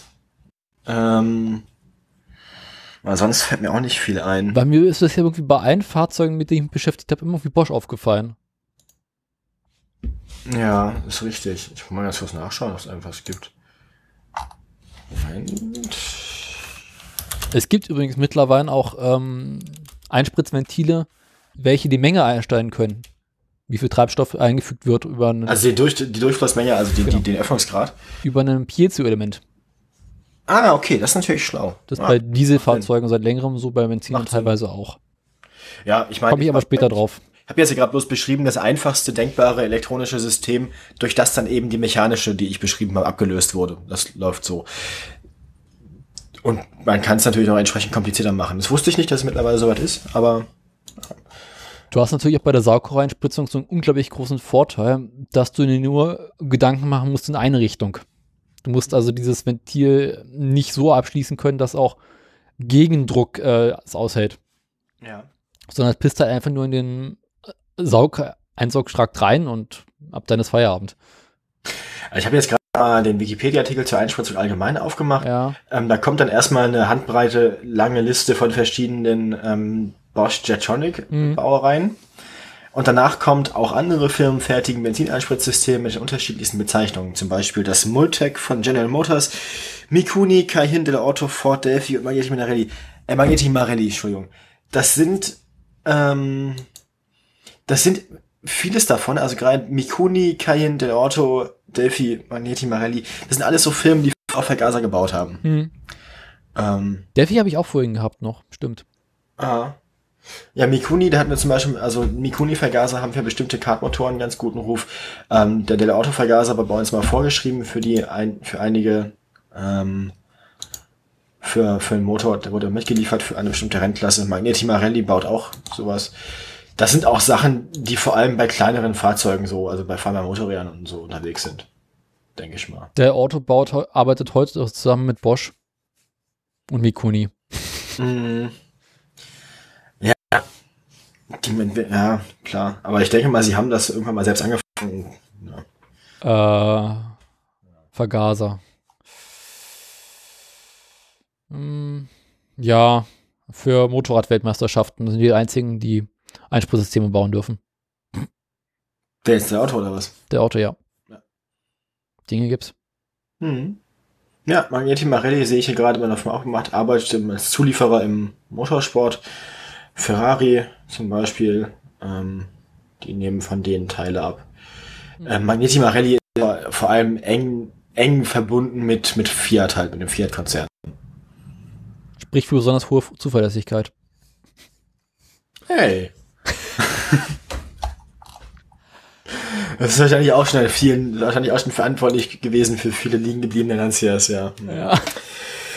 Ja, ähm, soweit das Grundfunktionsprinzip der elektronischen Einspritzung. Ähm, Theorie und was ich gerade, was ich gerade schon, genau, das theoretische Prinzip, was ich gerade schon beschrieben habe, ähm, was ich selber auch schon ausgelegt also die, und designt habe, ähm, das ist die Einspritzung ins Saugrohr. Das hatten wir bei diesem Motorauto, den wir für dieses äh, Studentenauto hatten. Ist ein Vierzylinder-Reihenmotor gewesen. Das heißt, ähm, ich musste da dieses Verteilerrohr, die, die, die Einspritzbrücke nennt man das, die musste ich im CAD designen, lief dann hinaus auf ein, weiß ich nicht, 12 Millimeter starkes Aluminiumrohr. Ähm, das Rohr war der einfachste Teil, da musste ich noch die, an, die, die, die Halterung für die ähm, Einspritzpumpen, äh, Einspritzventile, die musste ich noch designen. Ähm, dass man da quasi das Einspritzventil einfach nur reinstecken kann, wird durch den Gummidichtring in der Position gehalten. Ganz gut funktioniert. Die Brücke ist natürlich mit der Airbox verschraubt, das heißt letzten Endes ist das Einspritzventil zwischen der Airbox, dem Ansaugrohr, wo es drin sitzt, und dieser Brücke eingeklemmt, mehr oder weniger, und kann nicht weg. Und ja, man kann es natürlich aber auch so machen, wenn, der, wenn der Motor dafür vorgesehen ist, dass man das Ganze nicht ins Saugrohr einspritzt, sondern direkt in den Brennraum, wie früher bei den Flugzeugen. Genau. Mhm. Dachte sich irgendwann mal jemand so, diese Comrail ist ja alles schön und gut, das machen wir jetzt auch für Benziner. Haben sie auch Ausdrücke festgestellt, ging nicht.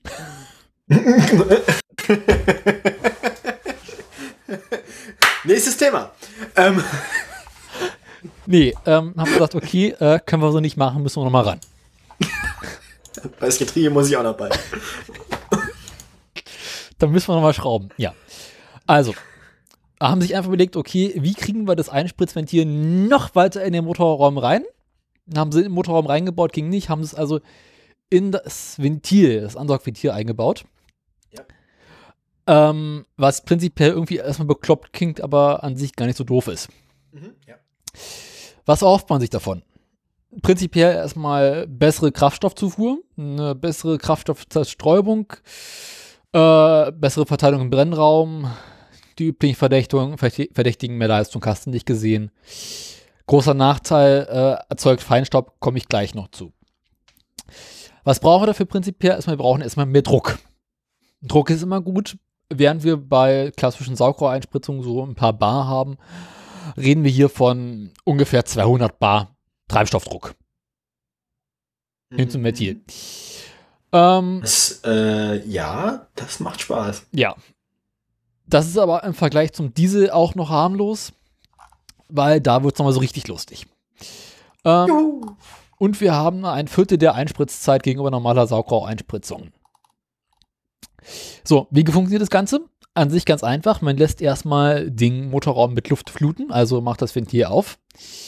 Und wenn der Motor dann anfängt, den Kolben nach oben zu treiben, bleibt das Ansaugventil noch ein Stück offen und dann wird Treibstoff eingespritzt, welcher sich dann im Brennraum verteilt in irgendeiner Form. Ähm, einer der größten Vorteile an der Direkteinspritzung ist die sogenannte Schichtladung, bei der man ähm, nicht wie bei der klassischen Saugereinspritzung im ganzen Brennraum ein homogenes Gemisch hat, sondern um die Zündkerze herum ein sehr fettes Gemisch und außerhalb dieses, äh, dieser einen Schicht quasi nur sehr wenig bis hin zu gar keinem Treibstoff hat. Das Ganze nennt man die Schichtwolke. Okay. Ähm, Ja. davon erhofft man sich natürlich wiederum im Teillastbereich weniger Verbrauch. Es sei denn, man macht sich wie VW, die gesagt haben, wir wollen auf weniger Emissionen setzen und wir scheißen darauf, dass der Wagen deswegen im Teillastbereich mehr verbraucht. Nun gibt es zwei unterschiedliche Brennverfahren. Und ab hier kommt der Punkt, wo ihr alle aussteigen werdet, weil hier wird es kompliziert. Wir haben das sogenannte Wand- und das sogenannte strahlgeführte Brennverfahren. Ja, erzähl mal, was denn das, wo, wo fängst du an? Ich fange mal beim wandgeführten Brennverfahren an. Okay. Da haben wir nämlich an der Seite des Brennraums, also möglichst weit weg von der Zündkerze, das sogenannte Einlassventil, welches den Treibstoff über ein Ventil und eine, äh, ich muss erstmal kurz das Einspritzventil erklären. ich muss ein Stück zurückgehen. Mitten im Satz, ach, das ist schön. Aber es wird das nichts. Ähm, also, Mann, Mann, Mann, wenn der Moderator selbst schon genauso verwirrt ist wie die Zuhörer. wir ihr merkt, wir sind, wir sind auch nur so Leute wie ihr, merkt ihr, ne? Also wir sind, wir, wir sind, ja. wir haben innen und offen, ähm, wir haben innen und außen offene Einspritzventile. Mhm. Bei äh, der wandgeführten Einspritzung arbeiten wir mit innen offenen Einspritzventilen. Das heißt, wir haben eine Magnetspule und welche unter Strom gesetzt wird. Dadurch ähm, hebt sich das Ventil und Treibstoff kann eingespritzt werden. Aha. Und eine relativ starke Feder sorgt dafür, dass die ganze Kacke uns nicht äh, bei der Explosion um die Ohren fliegt. Kackdeckel nicht. Dafür haben, setzen wir an die Magnetspule eine Spannung von ungefähr 77 Volt und erzeugen einen Strom von ungefähr 11,5 Ampere. Und während wir den Treibstoff so schön reinspritzen, bekommt er einen Drall ja. und wird somit nach außen verteilt und wird ordentlich verwirbelt, kann sich somit besser mit dem Luft, mit der Luft, äh, mit dem mit der Luft im Brennraum Okay, und, und, mit Wand geführt ist, also im Sinne von Wand ist dann tatsächlich die ähm, Zylinderaußenwand gemeint. Die Zylinder- an der lang geführt wird. Genau, anhand der Ah. angeführt und anhand des Kolbenbodens, der zu diesem Zeitpunkt sich bereits nach oben bewegt hat. Alles klar. Das macht Ah. sogar Sinn. Da stehe ich, glaube ich. Das heißt, der Treibstoff wird dadurch relativ gut verwirbelt. Also das ist so ein, so ein Treibstrudel, der außen so. Genau. Ja, ja. Ähm, ist aber eigentlich nie, nicht besonders gute Idee, Oh, schade. weil das Ganze ist äh, nicht so besonders effizient. Ähm, da man da einer Zündkerze, da wo man das Treibstoffgemisch am liebsten haben möchte, eine relativ, also nicht das fetteste Gemisch hat. Ähm, ist allerdings wesentlich einfacher zu bauen und zuverlässiger als die ähm, strahlgeführten Brennverfahren. Ähm, da durch diese, ähm, na, durch den Strahl, wenn wir jetzt nach außen ableiten und verwirbeln, haben wir in der Mitte immer noch einen ähm, Strahl, welcher ziemlich stark ein, in die Mitte eintrifft und quasi dort, wo wir keinerlei Explosion haben wollen, ne, zu einer Explosion führt. Ähm, das Ganze ist irgendwie halt nicht so besonders sinnvoll und wird deswegen heutzutage kaum noch gebaut. Ähm, die andere Möglichkeit ist die strahlgeführte Version. Dort arbeiten wir mit nach außen offenen ähm, Ventilen. Ich muss gleich kurz erstmal erklären, was der Unterschied zwischen einem nach innen und nach außen offenen Ventil ist. Ähm, bei dem nach innen offenen Ventil wird ähm, ist quasi eine Dichtung drin und der Magnet hebt diese Dichtung kurzzeitig an, damit der Treibstoff rauslaufen kann oder rausgepresst werden kann. Und bei der nach außen offenen Version ähm, hält ein Magnet den, äh, dieses Ventil oder den, diese Dichtung, die abschließt, ähm, fest und lässt sie quasi zum Einspritzen nur kurz los, dass sie sich kurz absenkt. Und sobald der Magnet wieder angeht, wird wieder hochgezogen. Okay, also gut, bei dem, äh, bei dem einen ist bei Stromausfall zu, bei dem anderen ist bei Stromausfall offen. Genau. Okay, ja, das, ja, verstehe ich. Das nach Bis außen, jetzt bin ich noch nicht ausgestiegen. das nach außen offene System hat den entscheidenden Vorteil, dass es wesentlich dichter ist und man mit ähm, nur 12 Volt arbeiten muss. Jetzt ist die Frage, wie schubse ich eigentlich den Magnet, äh, diesen kleinen Pin hin und her. Dafür habe ich zwei Magnetspulen, eine oben, eine unten, ähm, welche mit 12 Volt Autospannung betrieben werden, was relativ entspannt ist, weil es weniger Aufwand ist anstatt dieser 77 Volt. Ähm, durch die eine Außenöffnung wird ein Hohlkegel erzeugt, welcher sich sehr, sehr schön ähm, dosieren und einstellen lässt. Und man kann halt dadurch wunderbar diesen Einspritzwinkel einstellen. Und selbst wenn jetzt die Kompression stattfindet, ähm, wird dieser Winkel nicht mehr verändert. Das heißt also, wenn du jetzt ähm, das, wenn du diesen Draht drin hast und dann kommt der Kolben hoch, komprimiert, dann wird das Zeug halt in alle Richtungen verteilt. Was halt nicht besonders gut ist. Bei nach außen offenen hast du das nicht. Ähm, dadurch hast du allerdings auch einen höheren Treibstoffdurchsatz, weshalb du das ganze System wesentlich genauer steuern musst, was wiederum wesentlich aufwendiger ist. Das nächste Problem, was du bei der strahlgeführten Einspritzung hast, ist, dass ähm, du willst mit deinem Benzinluftgemisch möglichst nah an die Zündkerze ran, möchtest aber gleichzeitig nicht, dass die Zündkerze nass wird, weil sie dann bei der Explosion unglaublich heiß wird und ähm, eine wesentlich höhere thermische Belastung dadurch stattfindet und das Ganze halt die Zündkerze nicht so lange hält. Außerdem möchtest du keinerlei Kontakt mit Kolben und Wänden haben, weil dort der Treibstoff äh, nicht mehr genug Luft bekommen würde und unsauber verbrennen würde. Das heißt, du brauchst eine wesentlich präzisere Zerstäubung. Das Ganze muss wesentlich feiner sein. Ähm, ist wesentlich aufwendiger zu bauen. Trauen sich deswegen auch nicht so allzu viele Hersteller zu. Bringt aber signifikant mehr Leistung bei weniger Verbrauch und äh, ist umweltfreundlicher. Ah, okay. Ist das soweit in irgendeiner Form verständlich? Ich denke, ich habe so, naja, doch über drei Viertel von dem, was du gesagt hast, verstanden. Gibt es noch Fragen? Ähm. Nee. Äh, ich habe noch einen weiteren Vorteil der nach außen offenen Einspritzung, äh, Einspritzventils. Ähm, dadurch, dass ähm, es einfach nur rausgepresst werden muss, kann am Ventil selbst kein Treibstoff hängen bleiben, was äh, bei Temperat hohen Temperaturen wiederum zu einer Verkorkung führen würde. Was wiederum zur Folge hätte, dass die Ventile zu sind und der Treibstoff nicht mehr so leicht durchführen kann und außerdem die Treibstoffzerstäubung nicht mehr so gut stattfinden kann, was wiederum zur Folge hätte, dass der Motor unrund läuft, nicht mehr genug Leistung produziert, schlechte Emissionen, weniger Leistung, höherer Verbrauch hast du nicht gesehen. Ähm, deswegen hat sich dieses strahlgeführte System mit einer außen offenen Ventile durchgesetzt. Das macht Sinn. Das klingt, klingt sinnvoll, ja. Und wenn man jetzt noch möchte, dass ähm, diese, das nicht unbegrenzt Treibstoff durchführen kann und man halt durch diese nach außen Öffnung hast du halt das Problem, dass relativ viel Treibstoff durchgeht. Mhm. Das heißt, man müsste entweder irgendwie eine Art Drossel einbauen, die das verhindert, oder man arbeitet mit sogenannten Piezo-Elementen, Ja. welche sich bei Spannungsanlegung ausdehnen. Und je nachdem, wie viel Spannung man drauflegt, desto weiter wird es sich ausdehnen oder nicht ausdehnen. Und dadurch kann man wiederum steuern, wie weit sich das Einspritzventil öffnet und wie viel Treibstoff in der gleichen Zeit durchfließen kann.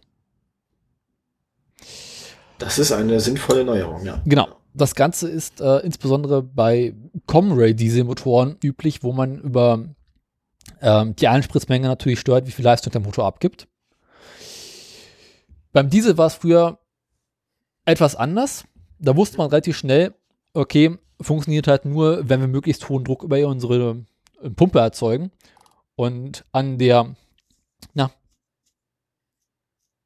jetzt habe ich den Faden verloren, scheiße. Ähm, an der Einspritzdüse wollen wir halt einen Druck haben von ungefähr 1200 bis 2000 Bar. Ja. Weil was wir ja machen ist, äh, während, also nur mal kurz zur Erklärung, wie funktioniert der Dieselverbrennungsablauf. Äh, der Motor wird immer mit der gleichen Menge Luft geflutet. Diese Luft wird komprimiert und an dem Punkt der höchsten Komprimierung wird der Diesel eingespritzt. Durch die Hitze und den hohen Druck explodiert der Diesel und dadurch entsteht die Explosion mit der Luft zusammen.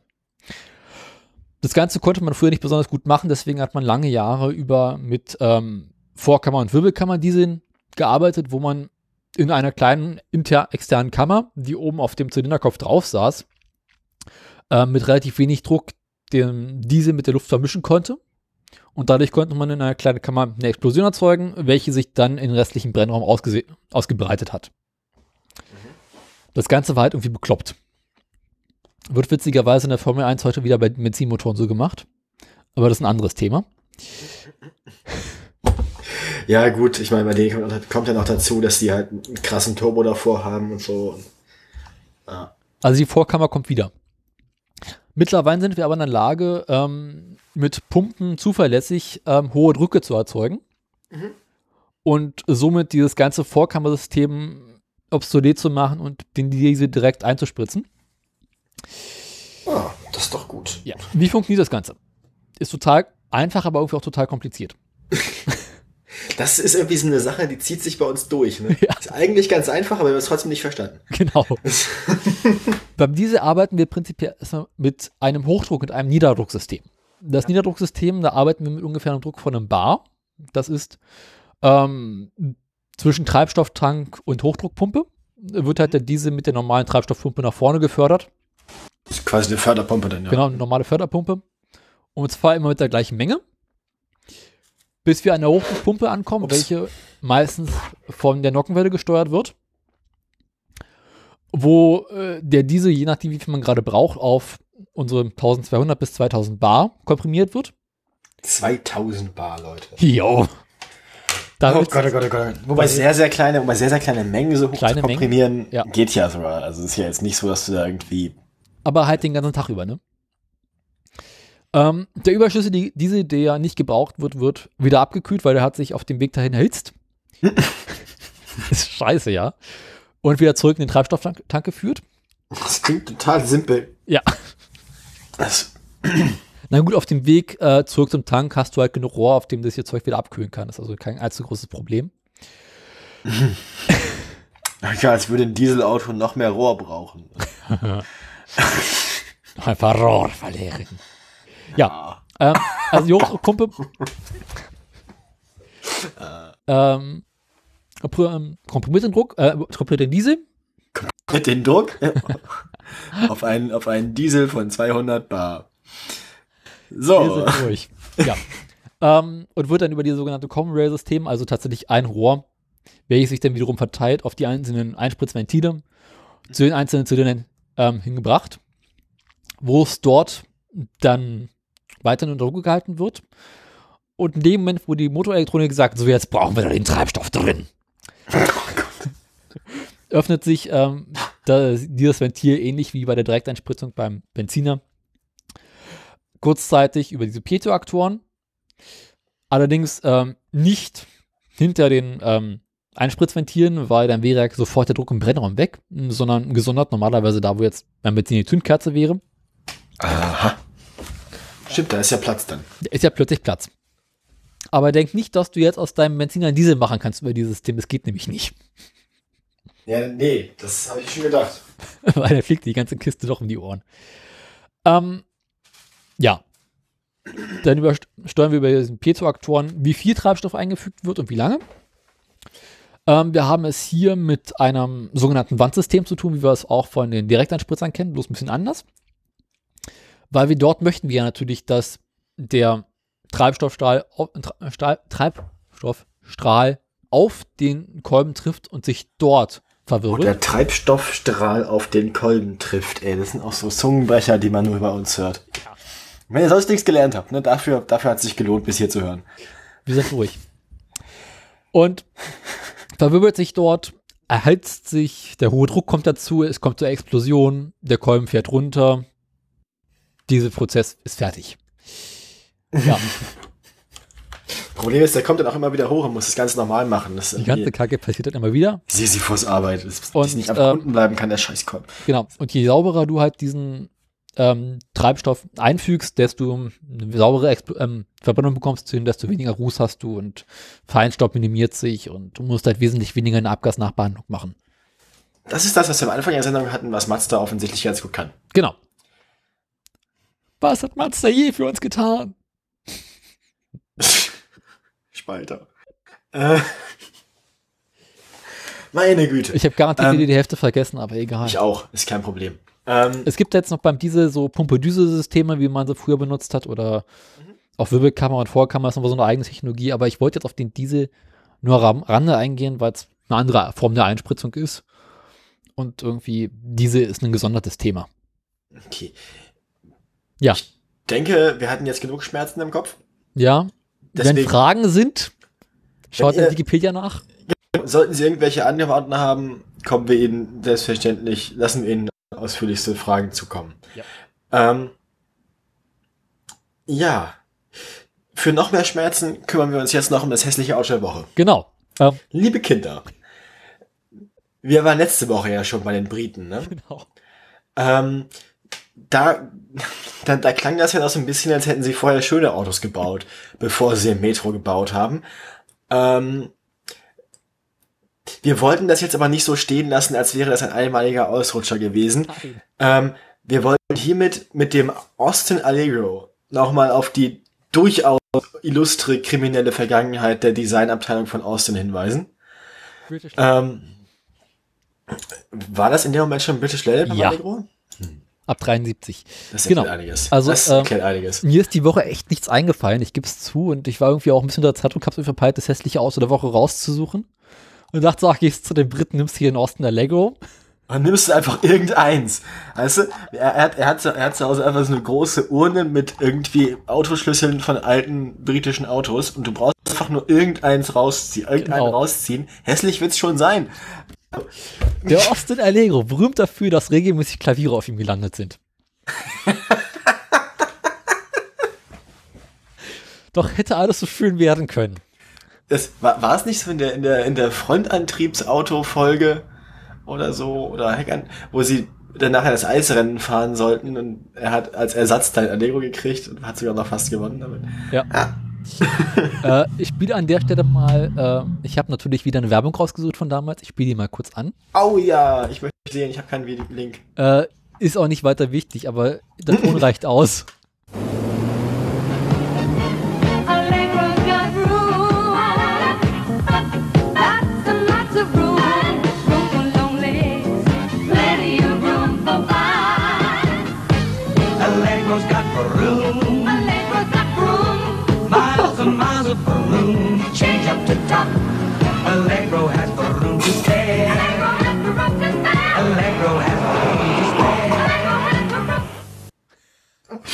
Kann nicht mehr aufhören zu tanzen.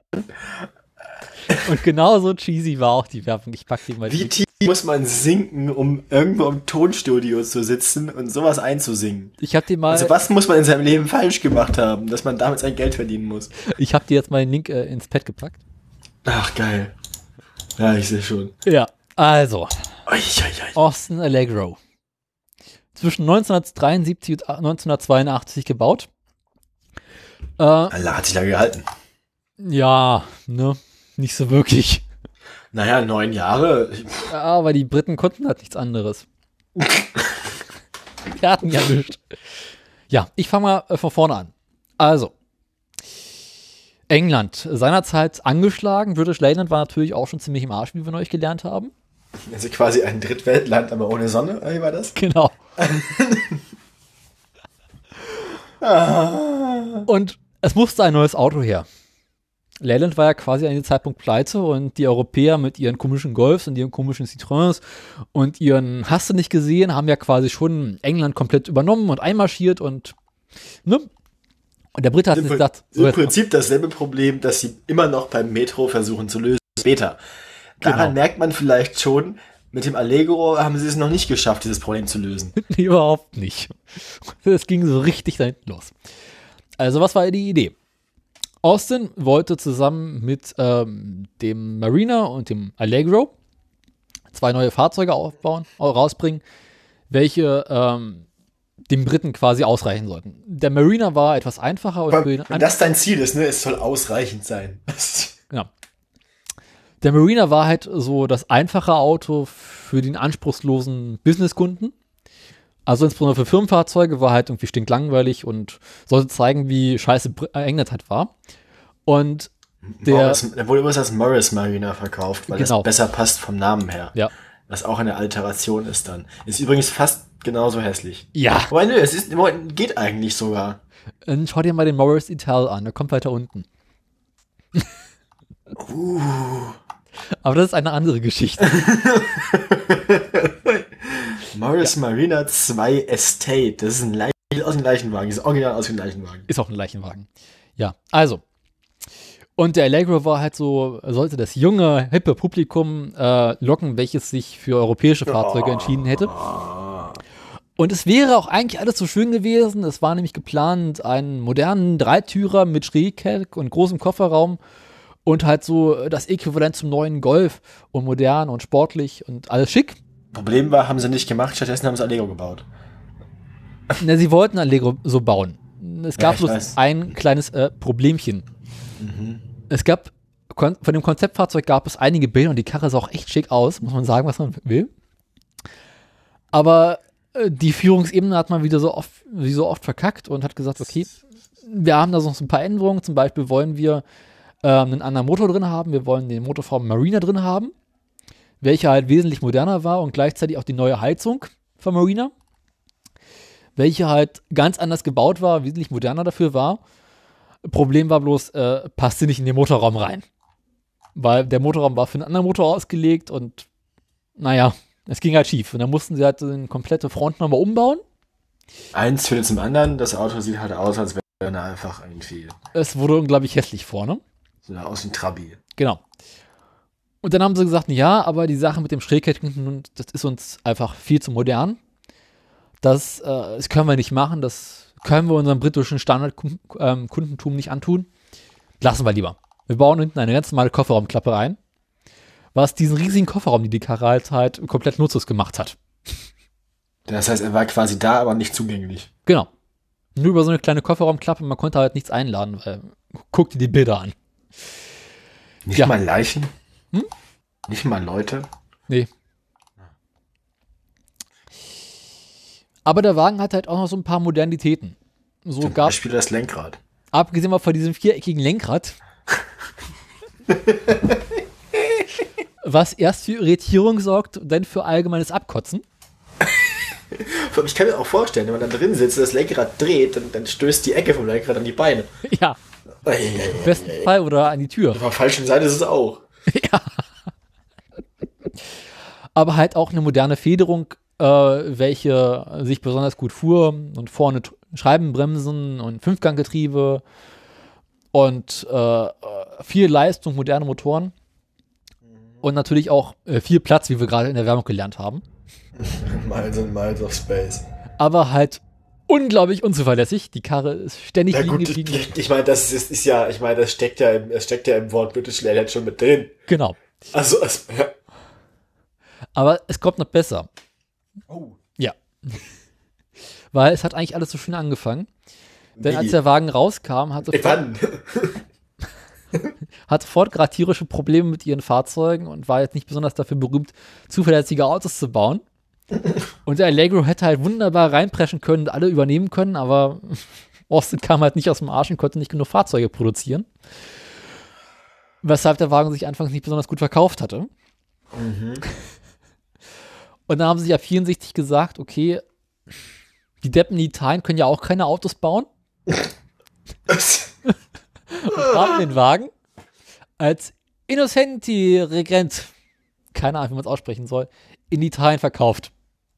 Beziehungsweise in, in Italien unter Lizenz fertigen lassen. Nee, Oder wie? in Italien unter dem Namen verkauft.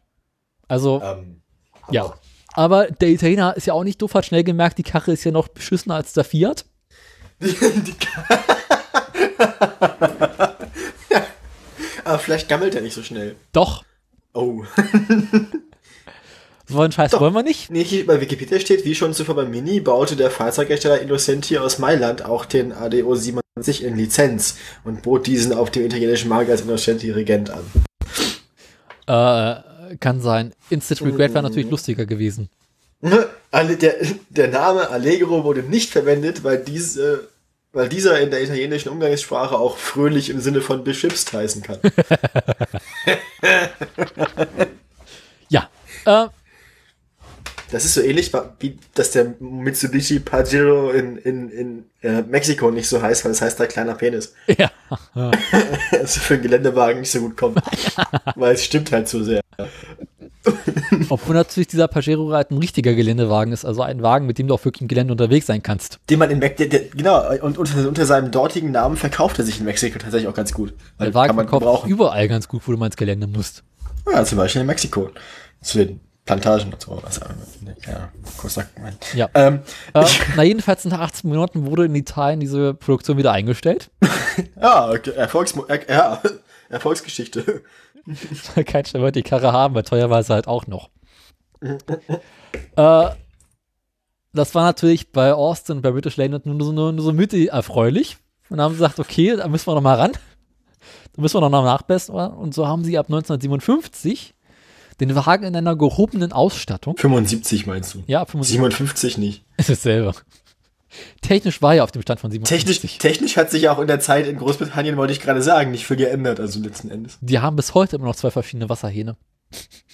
Ah, Ja, ähm, also haben sie mit gehobener Ausstattung und einem größeren Kühlergrill mit einem noch bekloppteren Namen verkauft. als Vandenpla den Wagen verkauft. Ach du Scheiße. Und äh, der Kühlergrill vorne sollte halt so ein bisschen an diese Bentley erinnern, so ein bisschen schicker sein. oder Rolls-Royce und so, ja. Es sollte halt irgendwie. Es ging natürlich sofort so dermaßen schief. Ei, ei, ei. Kein Schwein hat die Karre gekauft.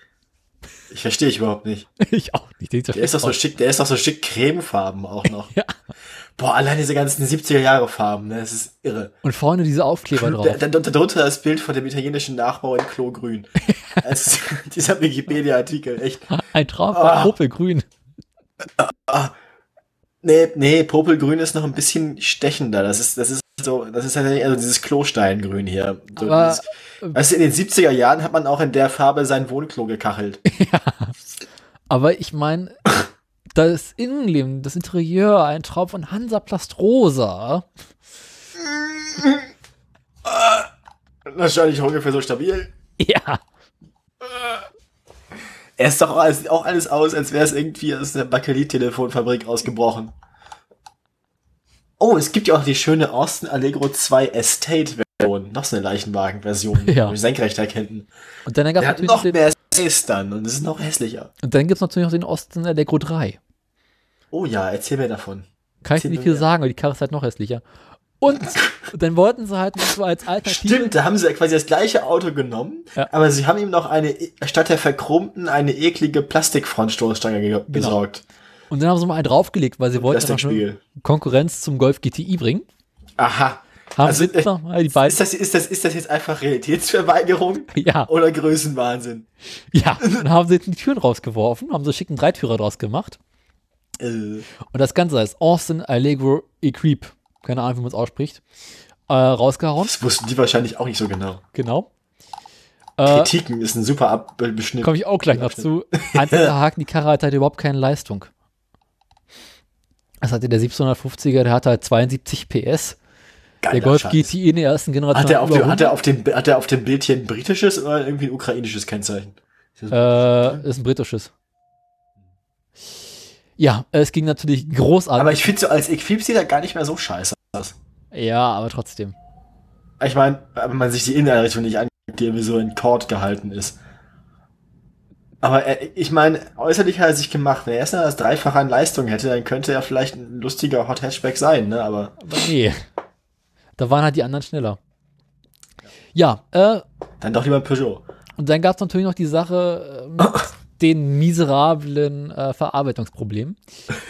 Berühmt zum Beispiel, äh, der Wagen war halt nicht besonders äh, windungssteif, was äh, zur Folge hatte, ich finde diesen Punkt immer noch so schön, wenn du den Wa- Wagen mit dem Wagenheber an der falschen Stelle anhebst, was ja gut und gerne mal vorkommen kann, fiel hinten die äh, Heckscheibe raus. Alter, das. Da fehlen mir jetzt auch so ein bisschen die Worte. Genau. Das, was soll man dazu sagen? Ein weiteres Problem, welches insbesondere für äh, die schlechte, ja, was denn eigentlich nochmal? Ich muss den Punkt nochmal raussuchen. Ähm, na, Ich meine, das muss auch echt schwierig gewesen sein. Ich, ich lese mir hier gerade den äh, Wikipedia-Teil Konkurrenten durch und es scheint so, als wäre es echt schwierig gewesen, in den 70er Jahren in Großbritannien überhaupt ein vernünftiges Auto zu kriegen. Da nein, steht du halt so halt ein drin, deutsches Auto kaufen. ja, die meisten seiner Konkurrenten steht hier aus dieser Zeit basierten auf erheblich älteren und vor allem einfacheren Konstruktionen. Dies betraf vor allem seine chefsten Rivalen auf dem britischen Markt, den Ford Escort Mark I und Mark II, sowie den Vauxhall Viva, äh, auf dem zivilisierten Festland bekannt als Opel Kadett B und C. Ähm, Ähm, Technisch ebenbürtig steht hier war einzig der Alfa Romeo Alpha Sud, womit wir bei Italien wären, der allerdings mit starken Rostproblemen und seinem schlechten Ruf zu kämpfen hatte. genau. Wie gesagt, also im Prinzip ist Großbritannien das gleiche wie Italien, nur mit weniger Sonne. Und mehr Meerwasser und mit noch mehr Rost. Ähm, ach du Scheiße. Soll ich kurz aus dem Eifersucht äh, den äh, Satz vorlesen, den mir immer so großartig gefällt? Ja, natürlich, selbstverständlich. Das Werk in Pomigalo de Arco wurde in den zwölf Produktionsjahren über 700 Mal bestreikt. Nein! Das, das ist auch dasselbe Problem, das British Leyland hatte. Die haben ja auch die ganze Zeit Streiks gehabt. Letzten Endes, irgendjemand erkennt da ein Muster. Das. die zum Großteil ungelernten Arbeiter, die nicht selten von den umliegenden Bauernhöfen unter schwierigen Umständen zum Werk gelangten, nahm es auch mit der Montage und der Lagerung nicht so genau. Oft sollten ganze Blechrollen wochenlang draußen im Freien bleiben. Ein besonders, besonderen Ruf erlangte er die berüchtigte weiße Serie. Er wurde aufgrund der langanhaltenden Streiks und Produktionsunterbrechen viele hundert Rohkarossen unbehandelt auf dem Gelände um die Fabrik gelagert und nach Wiederaufnahme der Produktion kurzerhand weiß lackiert, komplettiert und verkauft. Die Fahrzeuge standen schon mit Flugrost beim Händler und waren nach einem einzigen Winter in europäischen Ländern vollkommen unbrauchbar und schrottreif. Ja, es, es klingt, das sind echt britische Verhältnisse in Italien, ne? Also, aber in Italien, in Großbritannien war es normal. Aber was man nicht vergessen darf, äh, der Alpha sah wenigstens schick aus. Wegen seines Designs und der Qualitätsprobleme erhielt Allegro den Spitznamen All Aggro. Ja, Deutsch. Ärgernis. Aber den eigentlich viel schönere Punkt, den ich vorlesen wollte, war, das Problem, was in dem Wagen halt hatten, war auch, dass ähm, gelegentlich Wasser im Kofferraum gelangt ist, weil Ja, ich, ich hab's ja gerade gelesen, ja. Oh Gott. Und daraufhin hat äh, Leyland gesagt in den Werkstätten, okay, was ihr macht, ihr bohrt an den drei tiefsten Punkten des Kofferraums Löcher rein und das damit das äh, Wasser zum Ablaufen. Alter. Also, Ah, zu den technischen Problemen gehörten die Radaufhängungen. Die Werkstätten kamen anfänglich mit der Konstruktion zurecht und montierten die Radlager falsch. In der Folge konnten sich die betreffenden Räder während der Fahrt lösen. Läuft. äh, ja, zum Ende der Produktionszeit war mh, British Leyland natürlich pleite. Also, Wer hätte es gedacht? also mit, ich verstehe ich überhaupt nicht. Ich bin, ich bin schockiert. Und auch mit dem Morris äh, Marina sah es auch nicht wesentlich besser aus. Ah, was? Ich verstehe ich gar nicht. Und äh, ja, British Leyland wurde kurz daraufhin verstaatlicht und ging dann auch den Bach runter. Ja, dann kam, danach kam dann halt bloß noch der Metro. Genau. Und noch so großartige andere Fahrzeuge wie der Austin Princess. Wir dürfen nicht vergessen, äh, Princess Diana had one. Ja, am, am Metro, äh, ja, am Metro sie- sieht man aber auch, dass sie aus dem Allegro nichts gelernt haben. Aber vor dem Metro kam ja auch der Maestro, Na, herzlichen Glückwunsch. der eigentlich auch richtig schön schlecht aussah. Hingegen der Rover 200, der danach kam, sah wiederum ganz schick aus. Das war aber auch späte 90er.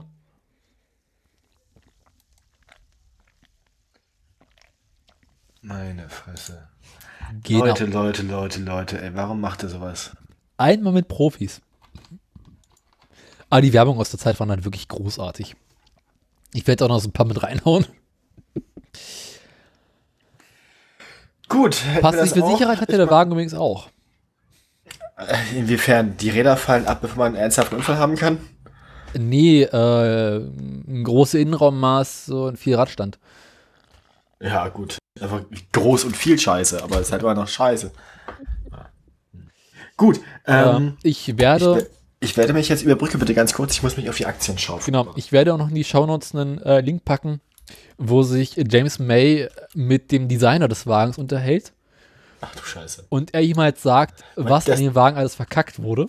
Ist aber gut, dass James May das macht und nicht irgendjemand mit Aggressionsproblemen, Nein, also wie, wie zum Beispiel. der Designer erklärt halt, wie der Wagen ursprünglich mal geplant und gemeint war Ja, und sagt das so, Jungs, also tut mir leid. die Chefetage hat es halt verkackt, ich kann auch nichts tut mir ja machen. leid, diese hässliche Kreatur. Ja. Äh, Mit dem Marina war es übrigens auch nicht wesentlich besser. Das kann ich jetzt an der Stelle auch noch schnell erwähnen. Äh, der Wagen hat sich halt beschissen verkauft.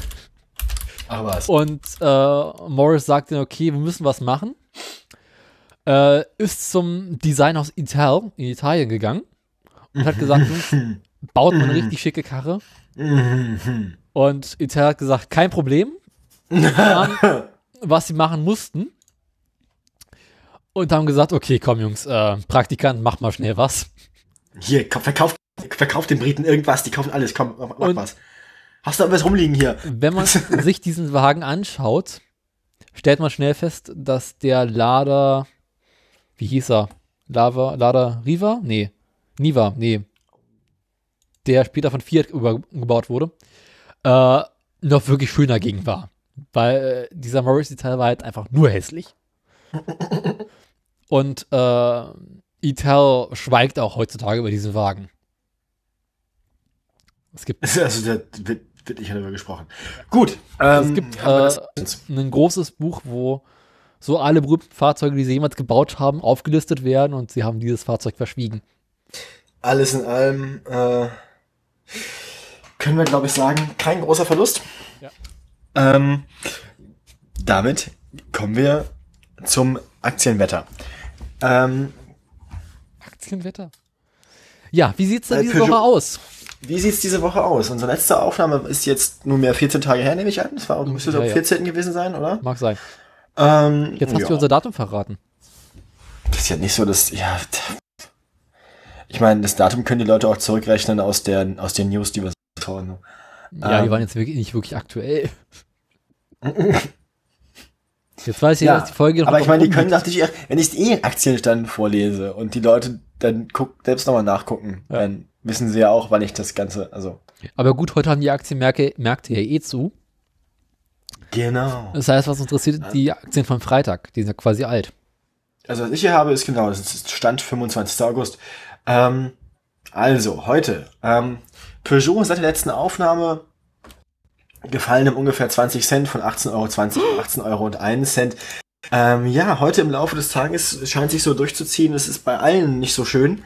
Ähm, Peugeot hatte gestern noch 18 Euro und 11 Cent. Ja, es ist, äh, Alles, was in der Kasse hat, waren 18,11 Euro. Oh je. ja, ja, ja, das, Opel war teuer. Ähm, Die Porsche Volvo, da sieht's nicht viel besser aus. Ähm, Volvo heute relativ gut eingestiegen mit 138 äh, schwedischen Kronen. Heute am Ende des Tages sind wir schon auch bei 136,50. Also 138 heute Morgen, also gefallen um zwei Kronen heute im Laufe des Tages. Seit der letzten Aufnahme, naja, gefallen. Es gab ein Auf und Ab. Ähm, letzte Aufnahme, da hatten sie noch 139 ähm, schwedische Kronen, also ungefähr 2,70 Verlust. Ähm, Tesla ist heute im Laufe des Tages relativ interessant. Ist so eingestiegen mit genau 300 US-Dollar. Ähm, bis 16 Uhr hatten sie auch noch genau das ungefähr. Seit 16 Uhr gefallen auf 295 US-Dollar. Oh je. Ja, also um fast 2% innerhalb von einigen Stunden. Ähm, seit der letzten Aufnahme bei Tesla ähm, gefallen um 14 Dollar tatsächlich. Als wir bei der letzten Aufnahme auch gesagt haben, ne, hättet ihr bei der vorletzten Aufnahme welche gekauft, ihr hättet sie in dem Moment verkaufen sollen, weil jetzt ist euer Gewinn schon wieder geschrumpft, wenn ihr euch zum letzten Folge noch besprochenen idealen Zeitpunkt der Aktien gekauft habt. Das heißt, am besten hättet ihr sie verkauft so zwischen dem 8. und 16. August.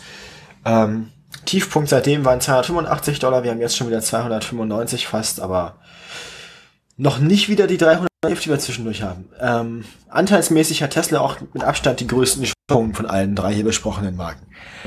Und damit wünsche ich euch ein schönes Wochenende. Ich habe noch eine Kleinigkeit, die ich gerade Oh. gefunden habe.